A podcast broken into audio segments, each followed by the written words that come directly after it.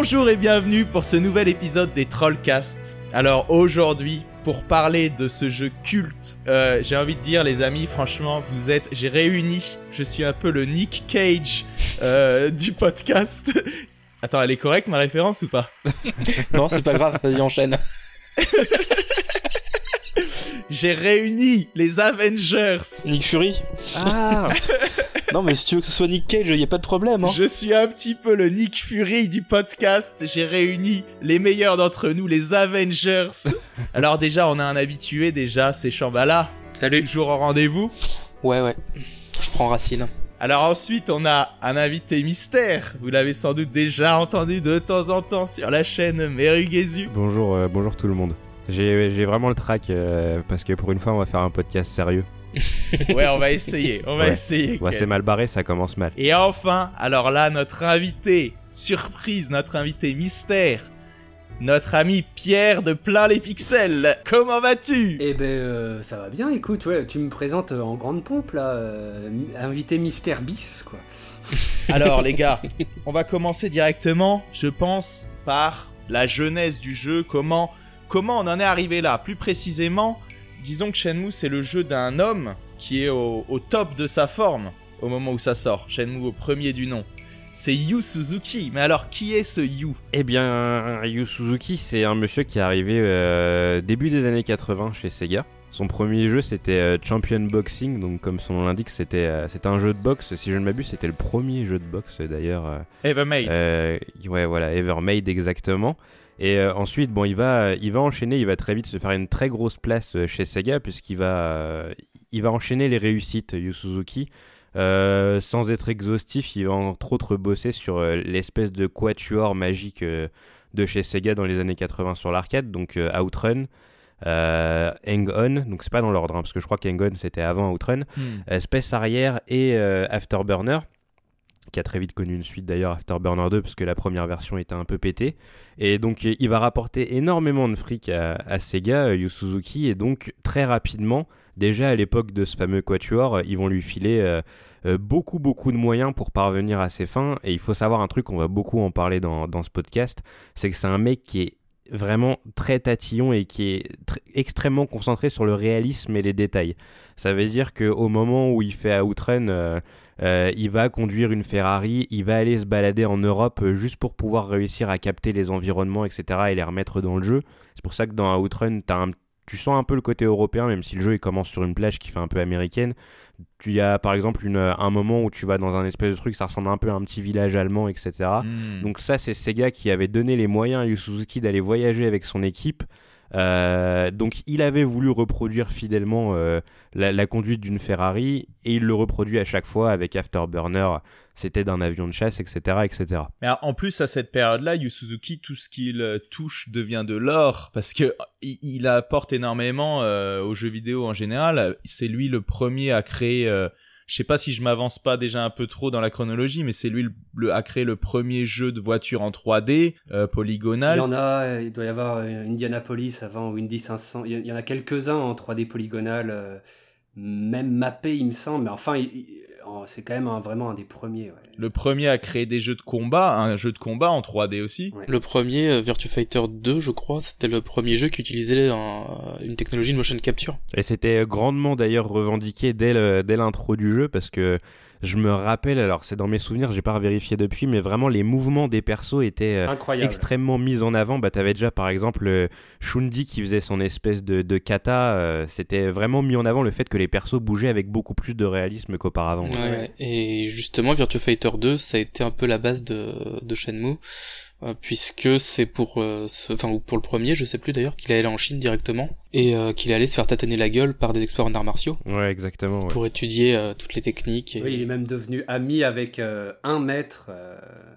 qu'il a revu sur le. bon, là, c'est, on va pas s'avancer là-dessus, mais sur, sur le- pendant le développement de Shenmue 3. Alors c'est quelque chose qui l'a toujours euh, beaucoup intéressé la Chine ou c'est un coup de foudre qu'il a eu en, en la visitant pour euh, Virtua Fighter? Moi, j'ai l'impression que c'est un coup de foudre de, à cette visite, ouais, pour Virtua Fighter. ouais. Moi j'ai l'impression que c'est c'est le mec, euh, enfin Yu Suzuki c'est le mec qui s'intéresse à tout, qui enfin on, on le sait il joue pas beaucoup parce qu'il fait aussi partie d'une génération où il y avait pas de jeu donc euh, ses influences viennent d'ailleurs.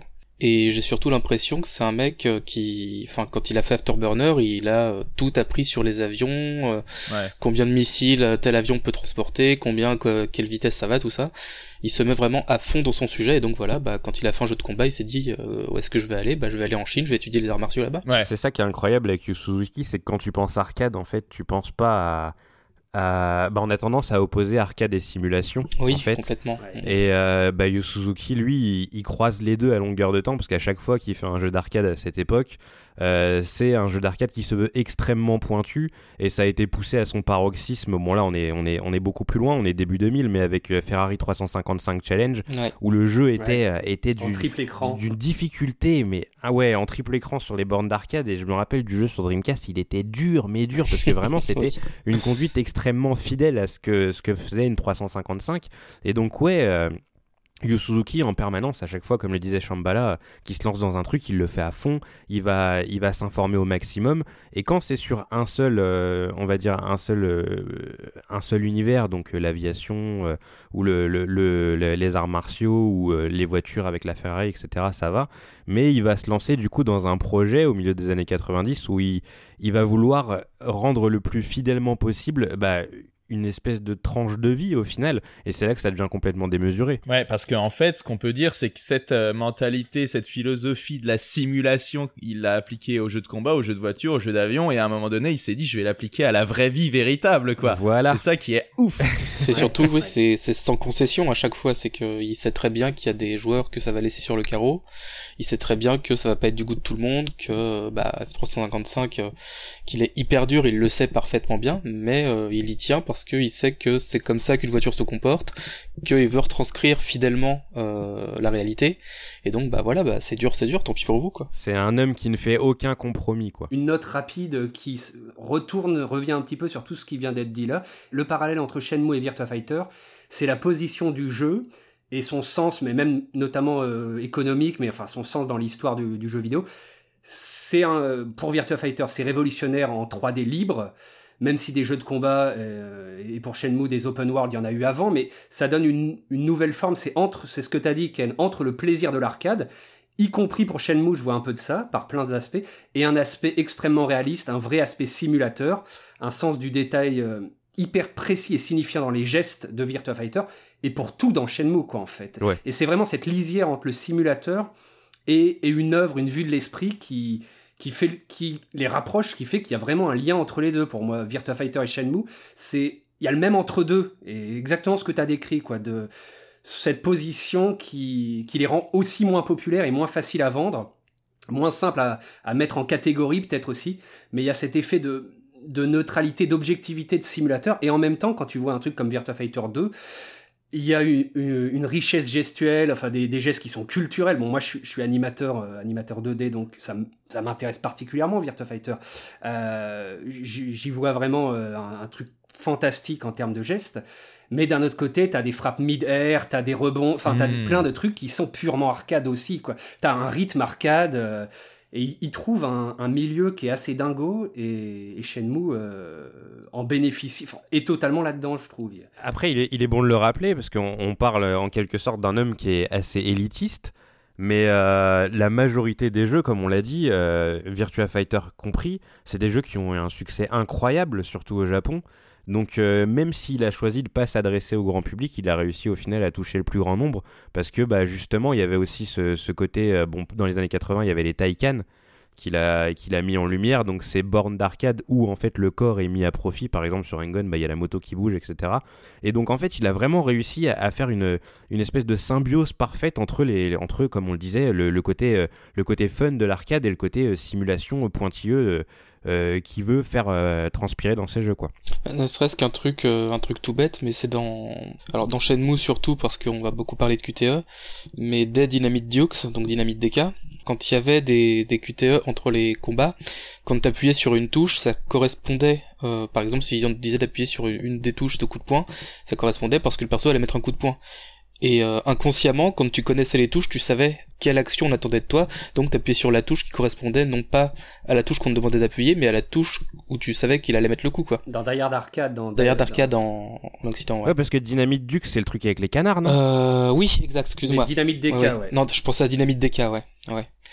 Et c'est surtout dans Shenmue après où on retrouve ça, c'est-à-dire que les QTE, bon bah au départ, t'as le côté où tu sais très bien qu'il va y avoir coup de poing, coup de pied, etc. Ouais. Et Mhm. quand euh, il se fait, quand t'as une course poursuite où t'as Ryo qui saute par-dessus une cagette, tu sais très bien quelle touche on va attendre de Mm. toi et Ouais. tu anticipes la QTE en fonction de ça. C'est intuitif, ouais, exactement, ouais. Je pense que le parallèle est, est- est très bon dans le sens aussi où Dynamite DK2, bon il y a aussi As- Asian Dynamite, Dynamite DK2, il sort euh, quasi, euh, il sort en 98, il sort comme Spike Out, comme plein de jeux, euh, comme le Rent Hero sur euh, Rent Hero sur version Dreamcast, plein de jeux qui peut-être ont irrigué aussi, enfin on nourrit Shenmue ou que Shenmue a nourri. En tout cas, ça, c'est des jeux qui sont aussi contemporains. C'est pas des jeux qui sont si vieux que ça en fait. Rent Hero, euh, même la version Mega Drive de 91. Ouais, totalement. euh, déjà, c'est un jeu un contemporain open world. avec un ado. Ouais, ouais. Euh, alors certes, c'est tourné en RPG, mais les combats se font euh, en scrolling euh, horizontal.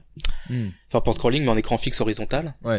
Et euh, on avait déjà toutes les bases de, de ce qu'allait être Shenmue plus tard, mais en 3D, quoi. Le côté petit boulot, ou euh, ou voilà. Totalement, ouais. Mais qui, ouais, ça, je suis tout à, tout à fait d'accord. C'est juste que ça se réactive en, à peu près à la période de Shenmue, en mai 2000, je crois, euh, sur Dreamcast. Donc, euh, Ça se réactive parce que Yu Suzuki, à un moment, euh, il- il- on sait très bien la situation qui était celle de Sega euh, avec la Saturn. Ça a commencé à décliner et puis ils arrivaient pas à faire de RPG dessus parce que euh, c'était une chierie à coder cette console. Et puis bah ils ont demandé, ils arrivaient pas à lutter non plus avec les RPG 3D qui commençaient à arriver. Du coup ils ont demandé un Virtua Fighter RPG à Yu Suzuki. euh, lui il voulait le faire aussi. Voilà. Et puis euh, bon bah voilà petit à petit ça s'est mis en branle. À M2, ils avaient pas beaucoup bossé sur des sur des RPG quoi. C'était quelque chose de nouveau pour eux. Donc Rent Hero et Sword of Vermilion, c'est ça? C'est ça. Bah, en fait, euh, Yu Suzuki, euh, il a bossé sur Sword of Vermilion, mais il a pas bossé sur Rent Hero. Il était uniquement remercié euh, dans le générique. Ouais. Et du coup, bah, Yu Suzuki, c'est son deuxième RPG au moment où il se lance dans ce projet euh, incroyable. Et c'est vrai que c'est quand même assez, euh, assez fou de se dire, euh, bah, le mec, jusque-là, bah, il a fait de l'arcade pur et dur. Il a été connu pour ça, ça fait, euh, ça fait 10 ans qu'il fait ça au moment où il se lance sur le projet Virtua Fighter RPG. Et là, il se dit comme ça, euh, bon, bah, j'ai fait qu'un RPG avant, c'était Sword of Vermilion, mais là, je vais me lancer dans le plus grand RPG de tous les temps, entre guillemets, quoi. Parce que le- les, les, intentions de Yu Suzuki euh, dépassaient largement tout ce qui pouvait être fait euh, au niveau de la concurrence, en termes, comme on l'a dit, de réalisme, euh, en termes de, de scénario aussi, parce qu'il est parti chercher des, des mecs qui étaient scénaristes dans le cinéma, etc. Il voulait vraiment, il, Mm. il pensait vraiment très grand avec ce projet, ouais. des architectes aussi. euh, des- Ouais. D'ailleurs, une petite question. Est-ce que le fait, l'envie de faire un, la démarche de faire un Virtua Fighter RPG, est-ce que ça répond pas au fait qu'il y avait eu un Panzer Dragoon RPG juste avant? Cette façon de peut-être euh, émanciper les licences Sega vers quelque chose de plus euh, moderne pour l'époque, c'est-à-dire des jeux un peu plus... euh, Si si forcément, bah forcément parce que comme on disait, il galérait à faire des RPG. Shining Force 3, il patinait comme pas permis. D'autant que c'est des trois épisodes, Shining Force 3. Ouais, ouais, ouais. Et puis bah il fallait bien combler le manque qu'il y avait sur Saturn et du coup euh, bah Panzer Dragoon RPG répond aussi à ça parce que euh, au final euh, si je dis pas de bêtises, il me semble que Shenmue reprend aussi euh, le système de caméra de, de Panzer Dragoon à un certain point. Cette espèce de délire où tu peux un peu zoomer, non, c'est ça? Ouais, il me semble, ouais, un truc comme ça. Bah après, il y a une caméra libre en fait. Il y a effectivement le viseur suit la, la, la caméra suit ton viseur. Tant que le viseur reste dans un sous-cadre de l'écran, tu peux le déplacer et viser. Et quand tu débordes du sous-cadre, tu tires le dragon avec toi. Tu peux esquiver des choses. T'embarques la bête avec toi. Ouais, voilà, c'est ça. D'ailleurs, je vais le placer tout de suite. C'est un truc qui m'a beaucoup euh, déboussolé dans les remakes, les deux remakes euh, HD de Shenmue là qui sont sortis récemment. C'est qu'en fait, il y a maintenant il y a deux sticks et les deux sticks ont en fait ont un comportement différent en fait. Ouais. Et si t'essayes de viser précisément avec le stick gauche, tu vas plutôt déplacer ton Ryu. Ton et si t'essaies de viser avec le stick euh, droit, là, par contre, tu vas réussir à, à viser correctement euh, l'objet euh, de tes désirs. Du coup, euh, moi, je voulais demander par rapport à Yu Suzuki à ce moment-là, est-ce qu'il a vraiment l'intention de faire un vrai RPG euh, Parce que comment on définit un RPG à cette période Tu vois, il, il a pas l'intention de faire un truc en tour par tour. Ce qu'il veut, c'est faire un jeu d'aventure avec euh, les personnages de euh, Virtua Fighter, Ouais. et, mais en gardant les combats dynamiques, les combats en temps réel euh, de Virtua, quoi. Bah après, un RPG, ça peut être aussi du, du temps réel. Hein. T'avais déjà des Tales of qui étaient sortis à l'époque. Pour lui, euh, comme pour tout ce qu'il a fait, pour lui, faire un RPG, ça voulait surtout dire faire tout ce que ne font pas les RPG classiques. Voilà, c'est qu'en fait, les RPG en général, t'avais toujours énormément de compromis sur les combats. Comme tu l'as dit, Théo, c'était du tour par tour, ou alors c'était des jeux comme les Saiken Densetsu qui avaient. Enfin, le perso, il avait, euh, allez, on va dire, une ou deux attaques au corps à corps et pas plus. Ouais. Et en fait, lui, il voulait incorporer toutes les mécaniques bah, d'un jeu de combat à l'intérieur d'un RPG. C'était zéro compromis. C'est que j'ai les bons côtés du RPG, mais j'ai aussi les bons côtés du, du, du jeu de combat, quoi. Ouais. Mais c'est là que le terme RPG, finalement, il correspond super bien parce que c'est du role-playing game, on, on joue un rôle, n'est-ce pas? Et là, dans, dans le cas de Shenmue, j'ai vraiment l'impression que le but du jeu, c'est justement de t'immerger un maximum dans la vie de Ryo Azuki, quoi. Ah, 200%. C'est un trait que, que Nagoshi euh, va reprendre beaucoup plus tard pour Yakuza, puisqu'il avait travaillé euh, avec Yusuke sur Shenmue à l'époque. Et il expliquera que bah, le, le principe euh, de Yakuza, c'est que t'as le temps qu'il te faut pour euh, te balader, faire les à côté, etc. Et ça n'interdit pas en même temps la trame scénaristique d'exister. Et c'était le, un des mantras de Yu Suzuki, c'était que bon bah le, quand tu joues un RPG, normalement t'es tenu au script du jeu. Mettons dans un Final Fantasy, euh, tu vas suivre l'histoire, etc. Et lui, ce qu'il voulait surtout, c'est que bah tu puisses laisser l'histoire et aller te balader, aller aux salles d'arcade et tout, Ouais. pendant le temps que tu veux. Et euh, voilà, et ça, que ça ne te pénalise pas dans le scénar. Et que tu puisses, euh, de cette manière, te rapprocher un peu plus de Rio, comprendre son quotidien, comprendre euh, qui il est, quoi. Par rapport à, à- à la question d'effectivement de, de liberté de rythme et de rôle, il y a une étape de développement, j'ai l'impression, sur laquelle on ne sait pas grand-chose, qui est le, le prototype The Old Man and the Peach Tree. Mhm. Il y a plusieurs étapes, il y a, bon, il y a Virtua Fighter RPG, il y a Project Berkeley, et à un moment donné a été évoqué euh, par Yu Suzuki le, le fait qu'il y ait eu un prototype qui s'appelait Le vieil homme et le péché. Et on sait pas grand-chose dessus, mais j'ai l'impression, en fait, vu le titre, que ça donne quand même la piste du, du conte, du conte traditionnel. Ça préfigure un peu Shenmue comme un récit initiatique, voire magique peut-être, ou quelque chose qui relève du conte. Un début de, de- un point où on peut commencer à avoir une distinction. C'est pas un titre de RPG en fait, ça je trouve. C'est pas un titre de JRPG standard en tout cas. Il y a une autre tonalité dedans et c'est c'est peut-être déjà, comme disait Shambhala, effectivement, un endroit où on voit qu'il va pas le faire avec les mêmes références et les mêmes standards. Et d'ailleurs, quand FF, euh, quand FF8 tombe dans le développement de Shenmue et qu'en vidéo on, le- on le voit qu'il découvre le jeu, il l'aborde sur des critères qui sont pas des critères de, de JRPG et de, de. En fait, il demande il y a des voix, euh, est-ce que est-ce que c'est parlé? Enfin, il, il s'intéresse à des aspects techno et effectivement, il prend un biais à lui, quoi. Il a vu FF8 et il a posé des questions aux développeurs de FF8, c'est ça? C'est pendant le développement de Shenmue, il est filmé avec ses équipes techniques et euh, D'accord. FF8 tombe et ça va être le gros concurrent, quoi. Comme Panzer Dragoon avait pour but de défoncer la PlayStation, ce qui n'a pas été le cas manifestement. Surtout que FF7 a déjà tué un peu la Saturn euh, définitivement. Ouais, voilà. En sortant, enfin, ils- en fait, FF7 avait complètement tué leurs espoirs de sortir Virtua Fighter RPG sur Saturn. Et euh, du coup, bah, ils commencent à préparer sur Dreamcast quand FF8 est arrivé, quoi. Ouais, totalement. C'était l'ennemi à abattre. Et euh, ils avaient déjà pris des sacrés coups aussi, je pense, avec Panzer Dragoon Saga, qui de mémoire s'est vendu à euh, 28 000 exemplaires euh, au, au Japon ou dans le monde. Il y a 5 000 exemplaires européens, je crois, qui ont été. C'est pour ça qu'il est à 400 balles. tu m'étonnes. Ouais, ouais, je l'ai je l'ai acheté au tout début quand il est sorti. Ouais. Et après, il était en rupture de stock. Il était introuvable. J'ai jamais revu. Il y a 10 ans, il était à 100 balles déjà, je voulais le prendre, je me disais c'est trop cher pour un ado et maintenant il est à 400, donc c'est réglé. Ouais, c'est ça. Mais c'est vrai que cet énorme projet RPG euh, de Sega, c'est c'est quand même un flop économique monumental. Celui-ci, c'est un pré-Shenmue d'une certaine façon. Parce que c'est aussi, un aspect saga, il y a tout ce que tu. Enfin, il y a plein de choses. Il est légendaire pour plein d'aspects, parce que quand même, pendant longtemps, euh, ça se disait que euh, les deux plus grands RPG euh, sortis de FF7, en tout- c'était Xenogears ou, Panzer Dragoon Saga, et, enfin, ce genre de truc de cours de récré un peu. Ouais. Et, et je suis toujours d'accord. hein. Mais donc ouais, je pense qu'ils, ils- ça les a sacrément refroidis aussi. je- Enfin, il fallait vraiment pas rater le projet suivant, quoi. Et surtout qu'ils grillaient leurs cartouches petit à petit et que bah, commençaient déjà à sentir le sapin, quoi. Ouais, mais ça, ouais, ça va être le sujet de est-ce, qu'ils ont senti que Shenmue 1 et 2, on, en parlera après, étaient un tout et que ça s'arrêterait. Moi, j'ai cette impression-là au final que, que qu'ils ont senti que ça s'arrêterait avec Shenmue 2, quoi, et qu'ils les ont pensés. euh, Bon, ça c'est un autre sujet, mais. Alors, est-ce qu'on veut rajouter quelque chose sur Virtua Fighter RPG Qu'est-ce qu'on en sait Euh, C'est en gros, c'est euh, comment c'est Akira, c'est ça? Ouais. C'est Akira. C'est Akira Yuki, ouais. C'était la jeunesse d'Akira. Et là où euh, c'est Landy, quoi. Pai, c'est euh, Shenhua. Et Lyo, c'est Akira, euh, en gros. ouais. Et après, t'as quand même des, des, des personnages qui découlent de... T'as un, des équivalents de Jeffrey, t'as un équivalent de Wolf. Finalement, quand même, euh, la plupart des personnages de Virtua Fighter, euh, à un moment donné, un écho soit à Kowloon, enfin... Donc ça, c'est dans Shenmue 2, mais à un moment donné, trouve une résonance dans un des deux Shenmue. quoi. Voilà, ouais, exact. à peu près.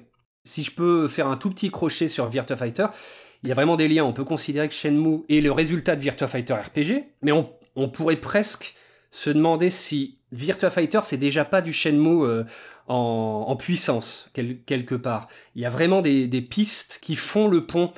Et quand on regarde par exemple dans, bah, en particulier Virtua Fighter 2, mais Ouais. euh, qui effectivement est la grosse base, quoi. Mais dans Virtua Fighter 2, bon, mais t'as t'as euh, Rio, pardon, t'as Akira du coup, Ouais, voilà. t'as Akira qui est dans un décor chinois, qui est à Changzhou, qui pratique une boxe chinoise, le Bajichuan, qui dans son disque CG Portraits, donc il y a eu une série de jeux qui présentaient des histoires de des personnages de Virtua Fighter, et puis il y a eu un film, un, un assemblage de clips qui s'appelait le Customize Clip, qui permet de découvrir un peu de, de l'intérieur du vécu des personnages de Virtua Fighter. Ouais. Et tu t'aperçois qu'il y a vraiment des, des énormes parallèles. Et euh, bah, Virtua Fighter 2 fait énormément la place à la Chine.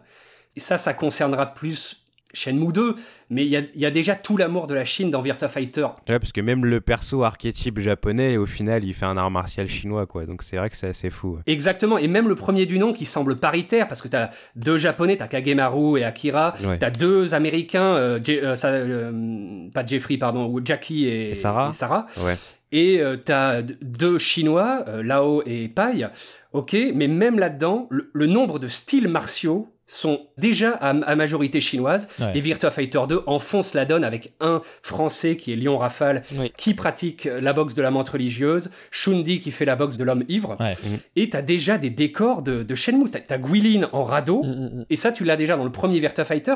Tu vois un match entre Akira et Pai avec un f- décor de fond de Guilin.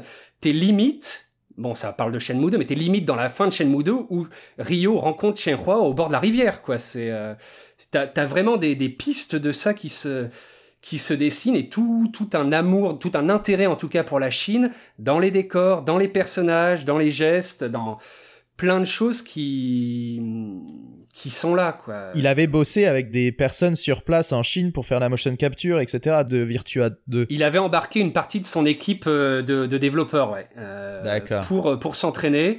Et il explique qu'il s'est même fait cogner la gueule par le maître dont il est devenu euh, relativement ami, en tout cas voilà, qui- avec qui il a passé du temps. Et... Et du coup, à propos de ce, ce Virtua Fighter RPG, on a, on a le commun des mortels. Nous, on a accès à quoi euh, concrètement? Il y a le, il y a des démos euh, qu'on a pu euh, voir. Finalement, euh, moi, en tout cas, je les ai vus sur Internet. Les, c'est quoi le projet Berkeley? C'est ça dont tu parlais? Une démo linéaire, une démo en image de synthèse en tout cas, ouais, de Project Berkeley. Qui était censé, censé sortir sur Saturn. Ouais. Il y a beaucoup de S dans cette phrase. Là, en tout cas, le, le, le personnage, c'est c'est vraiment Akira au sens où c'est le même personnage personnage que dans les CG Portraits, c'est-à-dire c'est Akira avec un bandeau rouge au poignet, enfin, c'est vraiment lui, quoi. C'est euh, et un t-shirt blanc, quoi. Ouais, voilà, un t-shirt blanc. Et à quel moment, à votre avis, il, il décide de, de se dire non, je vais pas faire un Virtua, mon projet, il est, il est plus grand, il dépasse le cadre de Virtua Fighter euh, simplement, et euh, je vais carrément recréer une nouvelle franchise, une nouvelle saga, et ça s'appellera Shenmue. A priori, c'est quand ils sont passés sur Dreamcast, tout simplement, quand euh, au fil et au fur et à mesure du développement du jeu,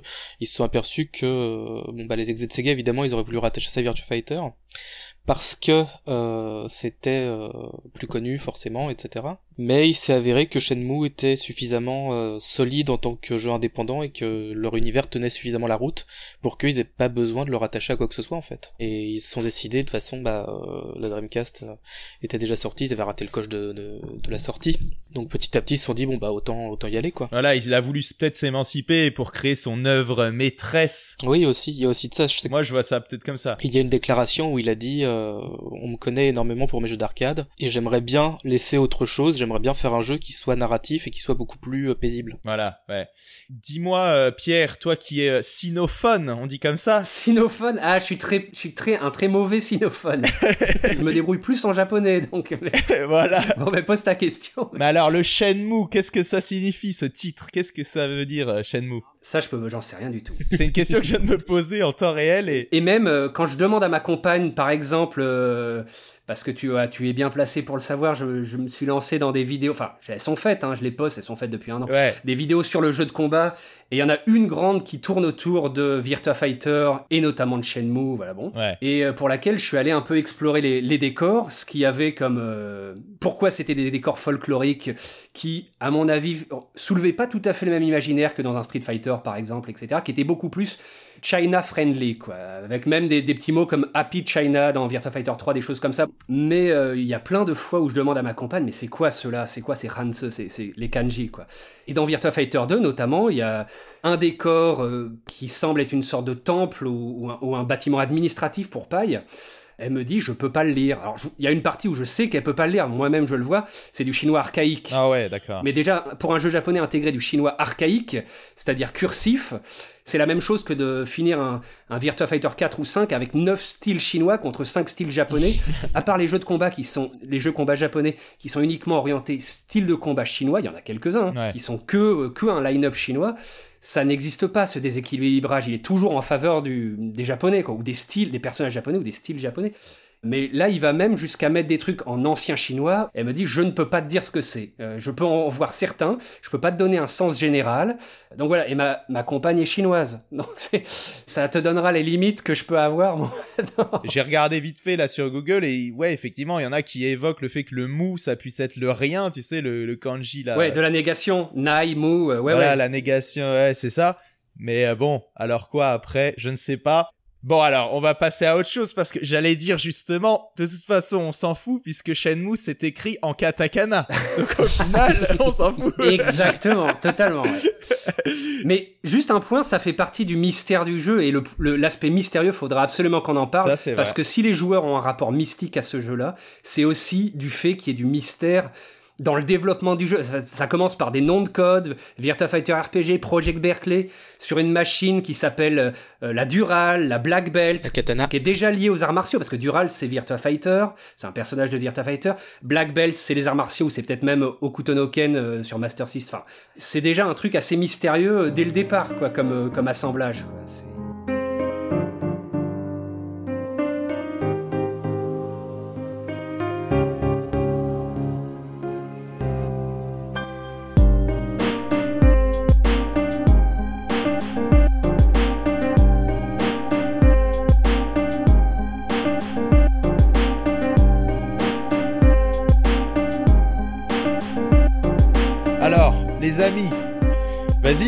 Les amis, alors Shenmue, qu'est-ce que c'est What's Shenmue On a déjà présenté euh, Akira aka Ryo Azuki. Bon, on l'a présenté vite fait au final. Hein. Vas-y Ken, dis-moi toi, toi tu t'es toujours beaucoup identifié à Ryo parce que euh, Pourquoi bah parce que ton père est un martialiste déjà. C'est vrai, c'est vrai. En effet, ouais. Et je peux te dire que quand il jouait à Shenmue, vraiment, il était en extase. hein. Il était là. Bah ouais. Il écoutait les, les discours de- du daron à Azuki en disant Ah oui, il a raison. donc, machin. Mange tes carottes. Voilà, exactement. Alors, euh, Shenmue, en fait, ça, commence euh, vraiment de façon très abrupte. Euh, T'es Ryo Azuki qui court vers chez lui euh, alors qu'une voiture noire est garée non loin de là.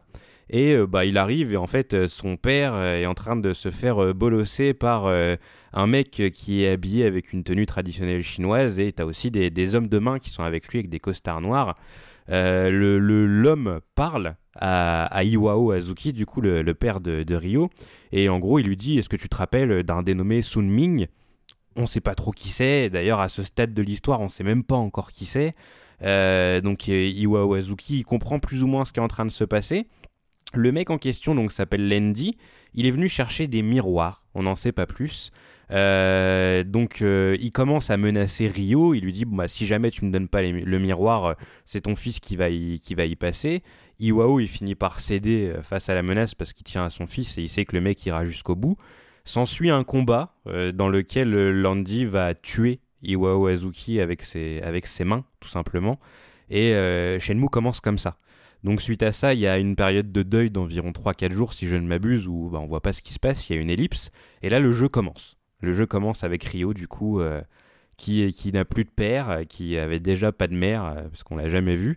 Et euh, bah, il va il va se mener il va il va mener une quête de vengeance en fait. Il va essayer de retrouver le, le meurtrier de son père et euh, bah de de, de, de, de, continuer et c'est un sujet super important dans Shenmue de, de continuer le, le, cycle de la de la vengeance qui est souvent évoqué dans dans, différentes œuvres que ce soit littéraires ou au cinéma etc il, va il va se venger à son tour de Landy qui s'est apparemment vengé lui aussi de quelqu'un d'autre. Et si je ne m'abuse Sunming c'était son père voilà. Donc c'est comme ça que commence Shenmue. Tu joues Ryo Azuki, euh, qui, qui, se débrouille plutôt bien en arts martiaux, qui a 17 ans, etc. Et euh, qui, a, euh, qui, est vraiment super déter pour aller retrouver le meurtrier de son père et lui, lui faire payer, payer ce qu'il a fait, quoi. Je vais rebondir sur un truc que tu as dit que j'ai trouvé super intéressant, c'est aussi la, la, période de deuil. tu nous dis qu'entre le meurtre, parce que la date, ça, il faut le dire, comme le jeu se déroule, finalement, il a son propre temps réel dans le jeu, quoi. Ouais.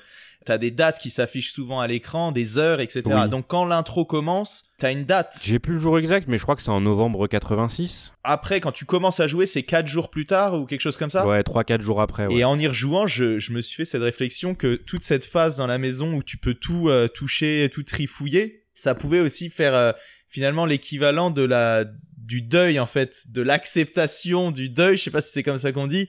Euh, parce qu'en fait, au moment où tu as ce choix d'être dans la maison et de plutôt qu'aller directement dehors et chercher les, assassins, tu peux fouiller la totalité de la maison déjà à ce moment-là euh, et rentrer dans la chambre de ton père, découvrir la lettre qu'il a laissée, euh, manipuler chacun de ses objets. Tu peux même aller plutôt assez loin dans la découverte des différents secrets qu'il y a dans la maison. Hein. Je crois que tu peux déjà trouver euh, la garde du sabre, etc.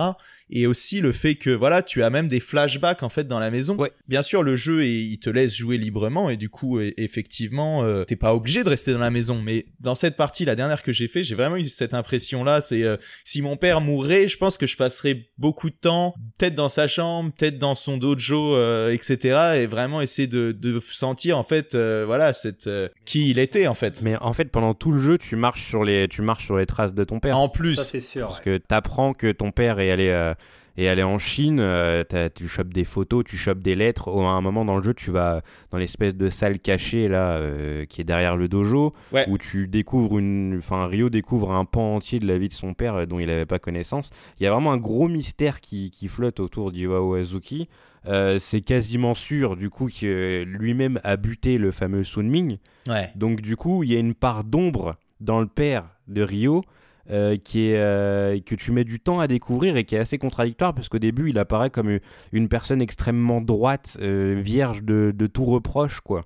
Et au final bah, tu découvres qu'il y a, y a beaucoup de choses cachées derrière ce personnage et ouais tu marches dans ses traces quoi. Ouais. Ce qu'il y a avec, euh, avec cette quête de, de vengeance on va dire de, de Rio, c'est que ça court déjà sur les deux jeux, c'est pas juste le premier Shenmue, c'est que même quand on quand on est dans le second, on continue de marcher sur les traces d'Iwao et de découvrir des choses sur lui, ouais. sur sa jeunesse, sur là où il s'est entraîné, sur tout ça.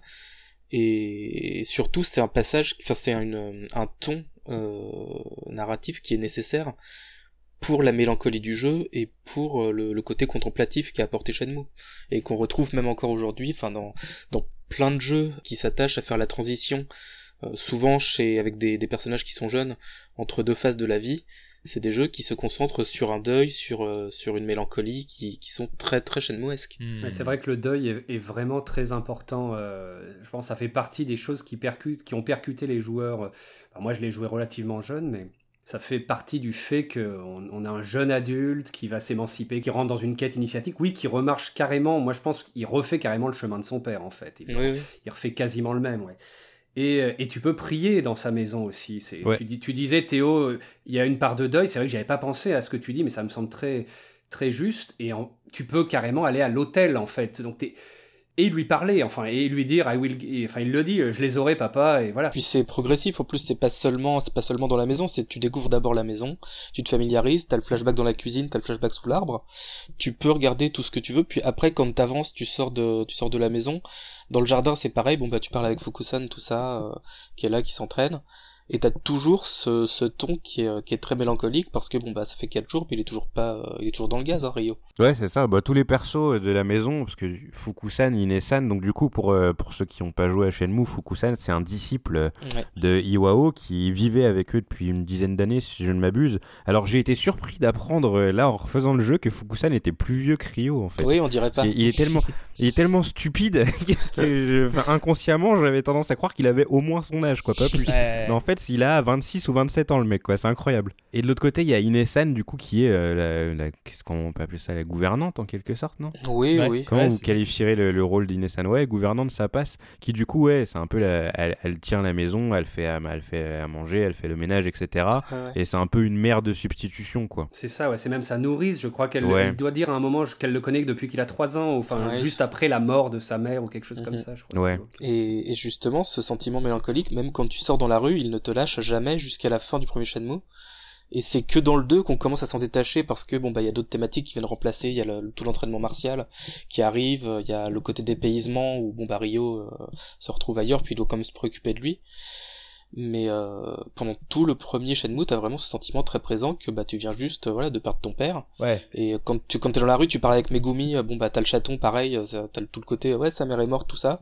Ok super ambiance. Ouais c'est vrai. Tu parles avec Nozomi bah pareil elle te, elle essaie de te remonter le moral elle sait pas trop comment. Bah c'est ça le truc en fait c'est que en, Dobuita c'est enfin tout tout le petit coin là de, de Yokosuka c'est tout petit, tout le monde se connaît. Hein. Plusieurs fois, tu vas dans la rue les gens ils sont là, Ryo-san, euh, Ryo-san.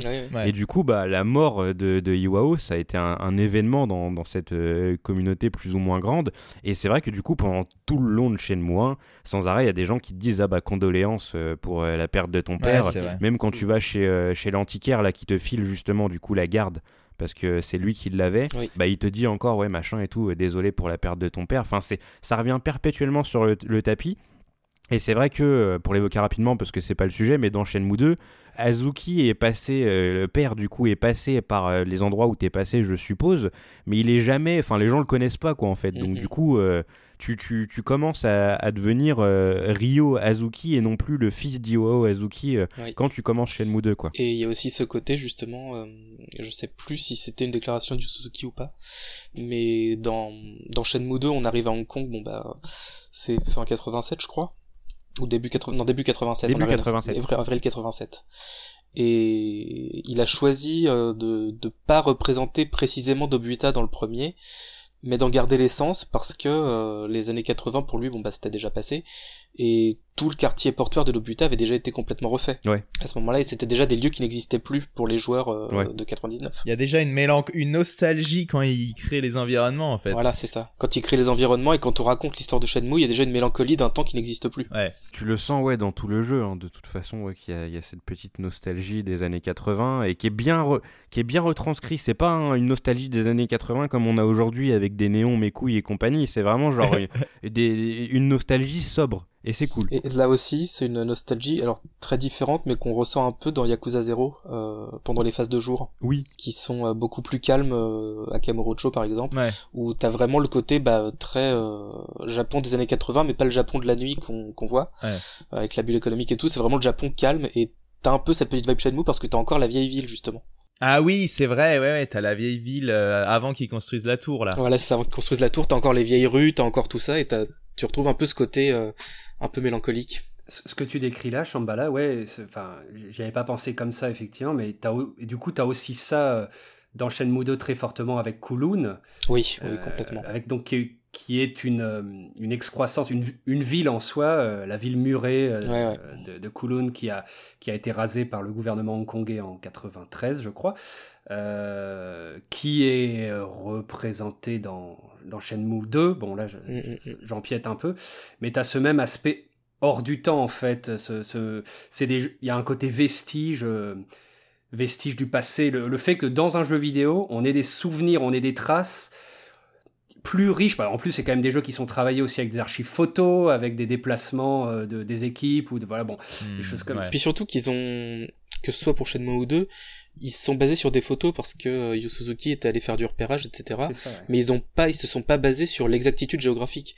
Ils ont pas reproduit des ruelles identiques, ils ont reproduit une essence de, Ouais, voilà. de quartier. C'est ça. Et que ce soit pour Kowloon ou euh, bon bah ils ont retenu le côté cité fortifiée euh, historique qui était Kowloon, mais euh, ils ont pas retenu le le- l'amoncellement de, de bâtiments que c'était puisque c'est quand même beaucoup plus aéré dans le jeu. Ouais, ouais, mais c'est hyper aéré. C'était a Voilà. priori, quand elle existait, la ville avec la densité de population la plus élevée au monde. Et. Ouais. a priori, il n'y avait pas de lumière du jour dans Voilà, la plupart des allées principales. Ouais, quoi. C'est Elle n'arrivait pas au sol. Les amis, nous débordons sur Shenmue 2.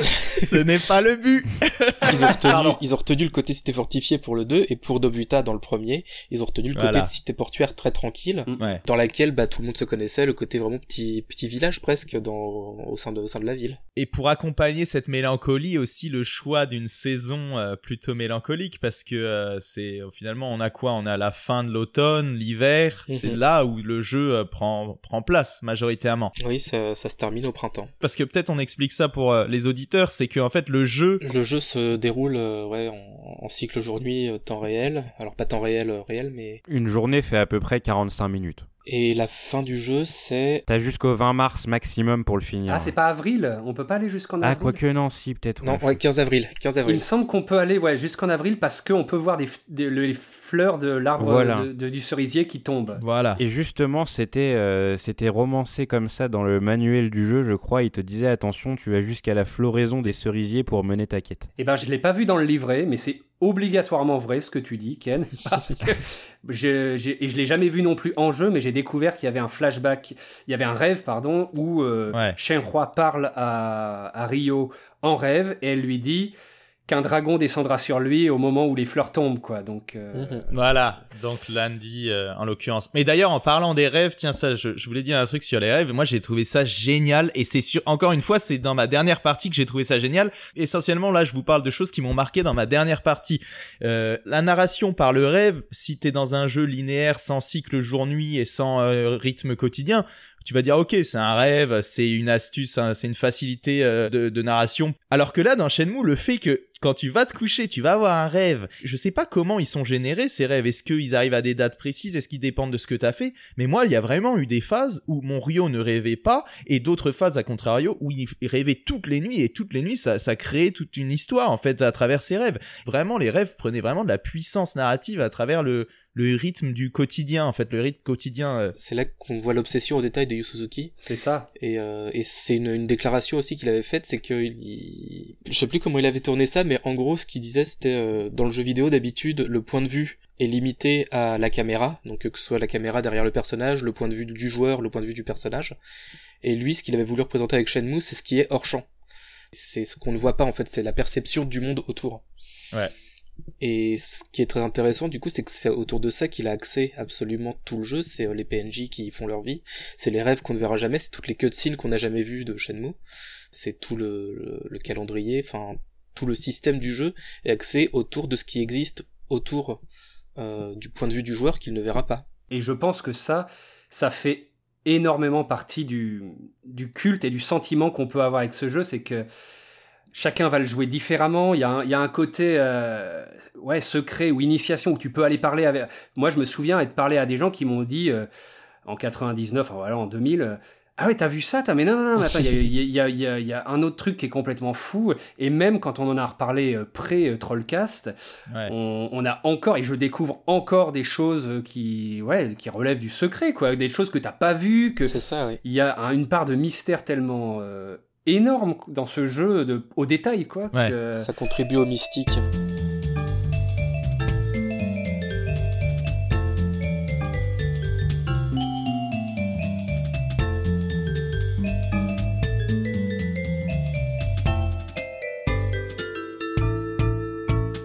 Le jeu, en fait, euh, je pense qu'à programmer, ça a été un enfer sans nom parce que c'est du code dans tous les sens. Euh, Il y, a une- il y a un truc pour générer euh, plus ou moins le, le climat.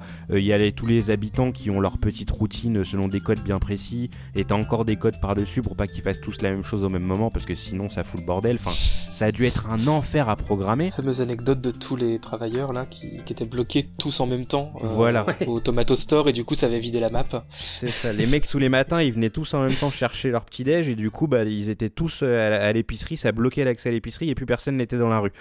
Donc euh, ça, c'est évoqué, ouais, du coup, dans le bouquin de Pix and Love. Oui. Mais même, euh, même des détails comme le système de discussion. avec des gestes aléatoires qui sont appliqués au personnage, oui. avec le lip sync, la, synchronisation labiale par, mhm pour tous les personnages, avec des, voilà, un, système pour, de, voix, un système de demi-tour des personnages et de placement euh, et, de, et de cadrage caméra préconstruit pour euh, tel ou tel cas de figure, avec des champs contre champs quand il Rien que ça, rien qu'un système de discussion qui aujourd'hui, ça nous paraîtrait euh, banal pour un, un open world, quoi, disons. Ouais, et encore, hein, c'est récemment que les moteurs de, discussion, de conversation sont vraiment développés. À cette échelle-là et à cette profondeur, ça reste assez titanesque comme boulot aujourd'hui. Hein. Ouais. ouais, J'ai remarqué qu'il y avait une stratégie euh, un petit peu euh, pour euh, créer, entre guillemets, une infinité de, de combinaisons, de dialogues possibles. En fait, il y a beaucoup de PNJ, je sais pas si vous avez remarqué ça, qui commencent par un bout de phrase et ensuite ils vont rajouter un deuxième ou voire un troisième bout de phrase qui va en fait varier. Ouais. En fait, au lieu d'avoir trois phrases, ils ont trois fois trois morceaux qui changent. Et du coup ça donne une 3 euh, puissance 3 9 euh, possibilités c'est mhm. ça? Ouais bah c'est composite pour économiser de la place hein, je pense tout connement ouais, c'est ça qui est complètement fou avec Shenmue c'est que bah, comme le disait Shambhala encore aujourd'hui c'est des détails qui sont pas forcément euh, exploités tu, enfin là, tu peux parler à tout le monde et même si jamais un mec a rien à te dire, et eh ben il s'arrêtera et te dira désolé mon gars, j'ai rien à te dire ou j'ai pas le temps. Enfin, va demander à quelqu'un d'autre. C'est que tu peux parler à tout le monde. Donc toutes les voix ont été enregistrées pour. Euh, moi, le truc qui m'a aussi, euh, qui m'a aussi fait halluciner, c'est t'as un combat à la fin du jeu où tu dois te taper contre 70 mecs. Oui. Les 70 mecs ont tous un modèle 3D différent. C'est que le pire, c'est que les mecs, tu les vois même pas de tout le jeu mais il y a un combat où tu dois te taper 70 personnes. Les 70, ils ont chacun leur fringue, chacun leur gueule, tu vois. C'est vrai. Et il y en a, tu vas, les, tu, vas, tu vas leur foutre littéralement trois coups, ils vont tomber, ils vont disparaître. Mais il a été modélisé de A à Z, le mec. Et ça, c'est complètement fou. Et c'est là où on voit au final à quel point le sens du détail de Yu Suzuki il est, il est barjot. Et comme le dit Pierre, euh, c'est une question en plus d'optimisation. Et c'est là où, d'un point de vue purement technique, pour moi, Shenmue, c'est un chef-d'œuvre incroyable. Parce que t'as donc cette optimisation qui a été réalisée pour euh, faire tenir euh, des, milliers de détails dans, dans 4 GD-ROM. Ouais. Euh, un GD-ROM, c'était quoi? C'était un giga, je crois, un truc comme ça. Ouais, il me semble. Hein. Ouais, voilà. donc tu as ces milliers de détails dans tous les sens. Tu as un jeu qui, mine de rien, est très peu buggé. Très très peu buggé. Juste un tout petit point, c'était des les GD-ROM, c'était 1 giga, mais tu pouvais les copier sur des disques de 750 en fait. Donc je pense que à voir si c'est ouais, ça a été quand même bien piraté comme système le, le, GD-ROM donc à voir si c'était vraiment euh, un giga euh, faudrait vérifier ça mais du coup tu supposes que c'était peut-être moins encore. Ouais peut-être moins au final. Donc c'est encore plus euh, encore plus incroyable du coup ouais, ouais. Et, et ouais du coup le jeu est, est, très peu buggé et du coup ils en parlaient dans le dans le bouquin de Pix Love. T'as durant la phase de debug t'as pendant deux semaines plus de 300 personnes qui ont fait le jeu. Wow. Et enfin, les gens les faisaient, euh, les faisaient en deux semaines. En fait, ils ont pas fait tous le jeu en même temps, mais en gros, t'avais genre, on va dire, je sais pas, 50 mecs qui faisaient ou moins qui faisaient le jeu. Ils faisaient tous leur rapport. Et t'avais une autre série de mecs qui faisaient le jeu. Ils faisaient leur rapport, etc., etc. Il y, a, plus de 300 personnes qui sont passées sur le jeu. Et en gros, ils expliquaient que bah à chaque euh, à chaque fois qu'un mec finissait le jeu, il trouvait environ 300 bugs à chaque fois. ah non, c'était par jour, pardon, c'était par jour. Excusez-moi, je lis la note. C'était par jour, il y avait 300 bugs qui étaient trouvés, mais c'est normal. Bah parce qu'il y a des scripts dans tous les sens. C'est blindé de scripts. C'est des systèmes qui s'empilent les uns les autres tellement. Enfin, il y en a C'est incroyable. Et vraiment, là, je pense que sur ma dernière partie de Shenmue, euh, maintenant que j'ai un peu plus de recul, tout ça, parce que j'ai fait le jeu à différents moments de ma vie, c'était peut-être la cinquième fois que je le faisais là. Euh, à chaque fois, bah, pour moi, c'était normal en fait. C'était le boulot des mecs que faire, de faire en sorte que tout va bien.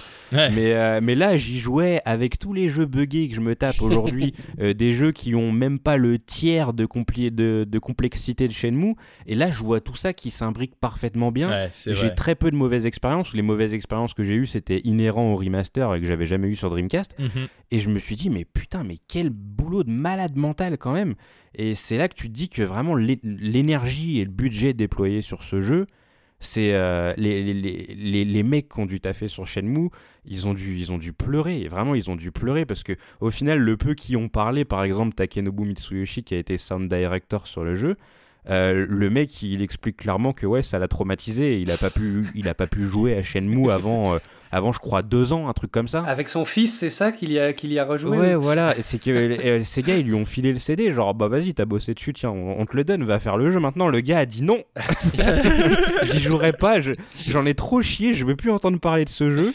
Et euh, ouais, les mecs ont dû, les mecs ont dû galérer. Quoi. Franchement, c'est vrai que ça doit être aussi, mais même carrément frustrant et, blessant quand par exemple tu construis des systèmes dans un jeu comme Shenmue que certains joueurs ne verront jamais. J'ai découvert il y a pas longtemps qu'avec le chat, le chaton, il y a un chaton donc dans Shenmue qu'on découvre tout début du jeu.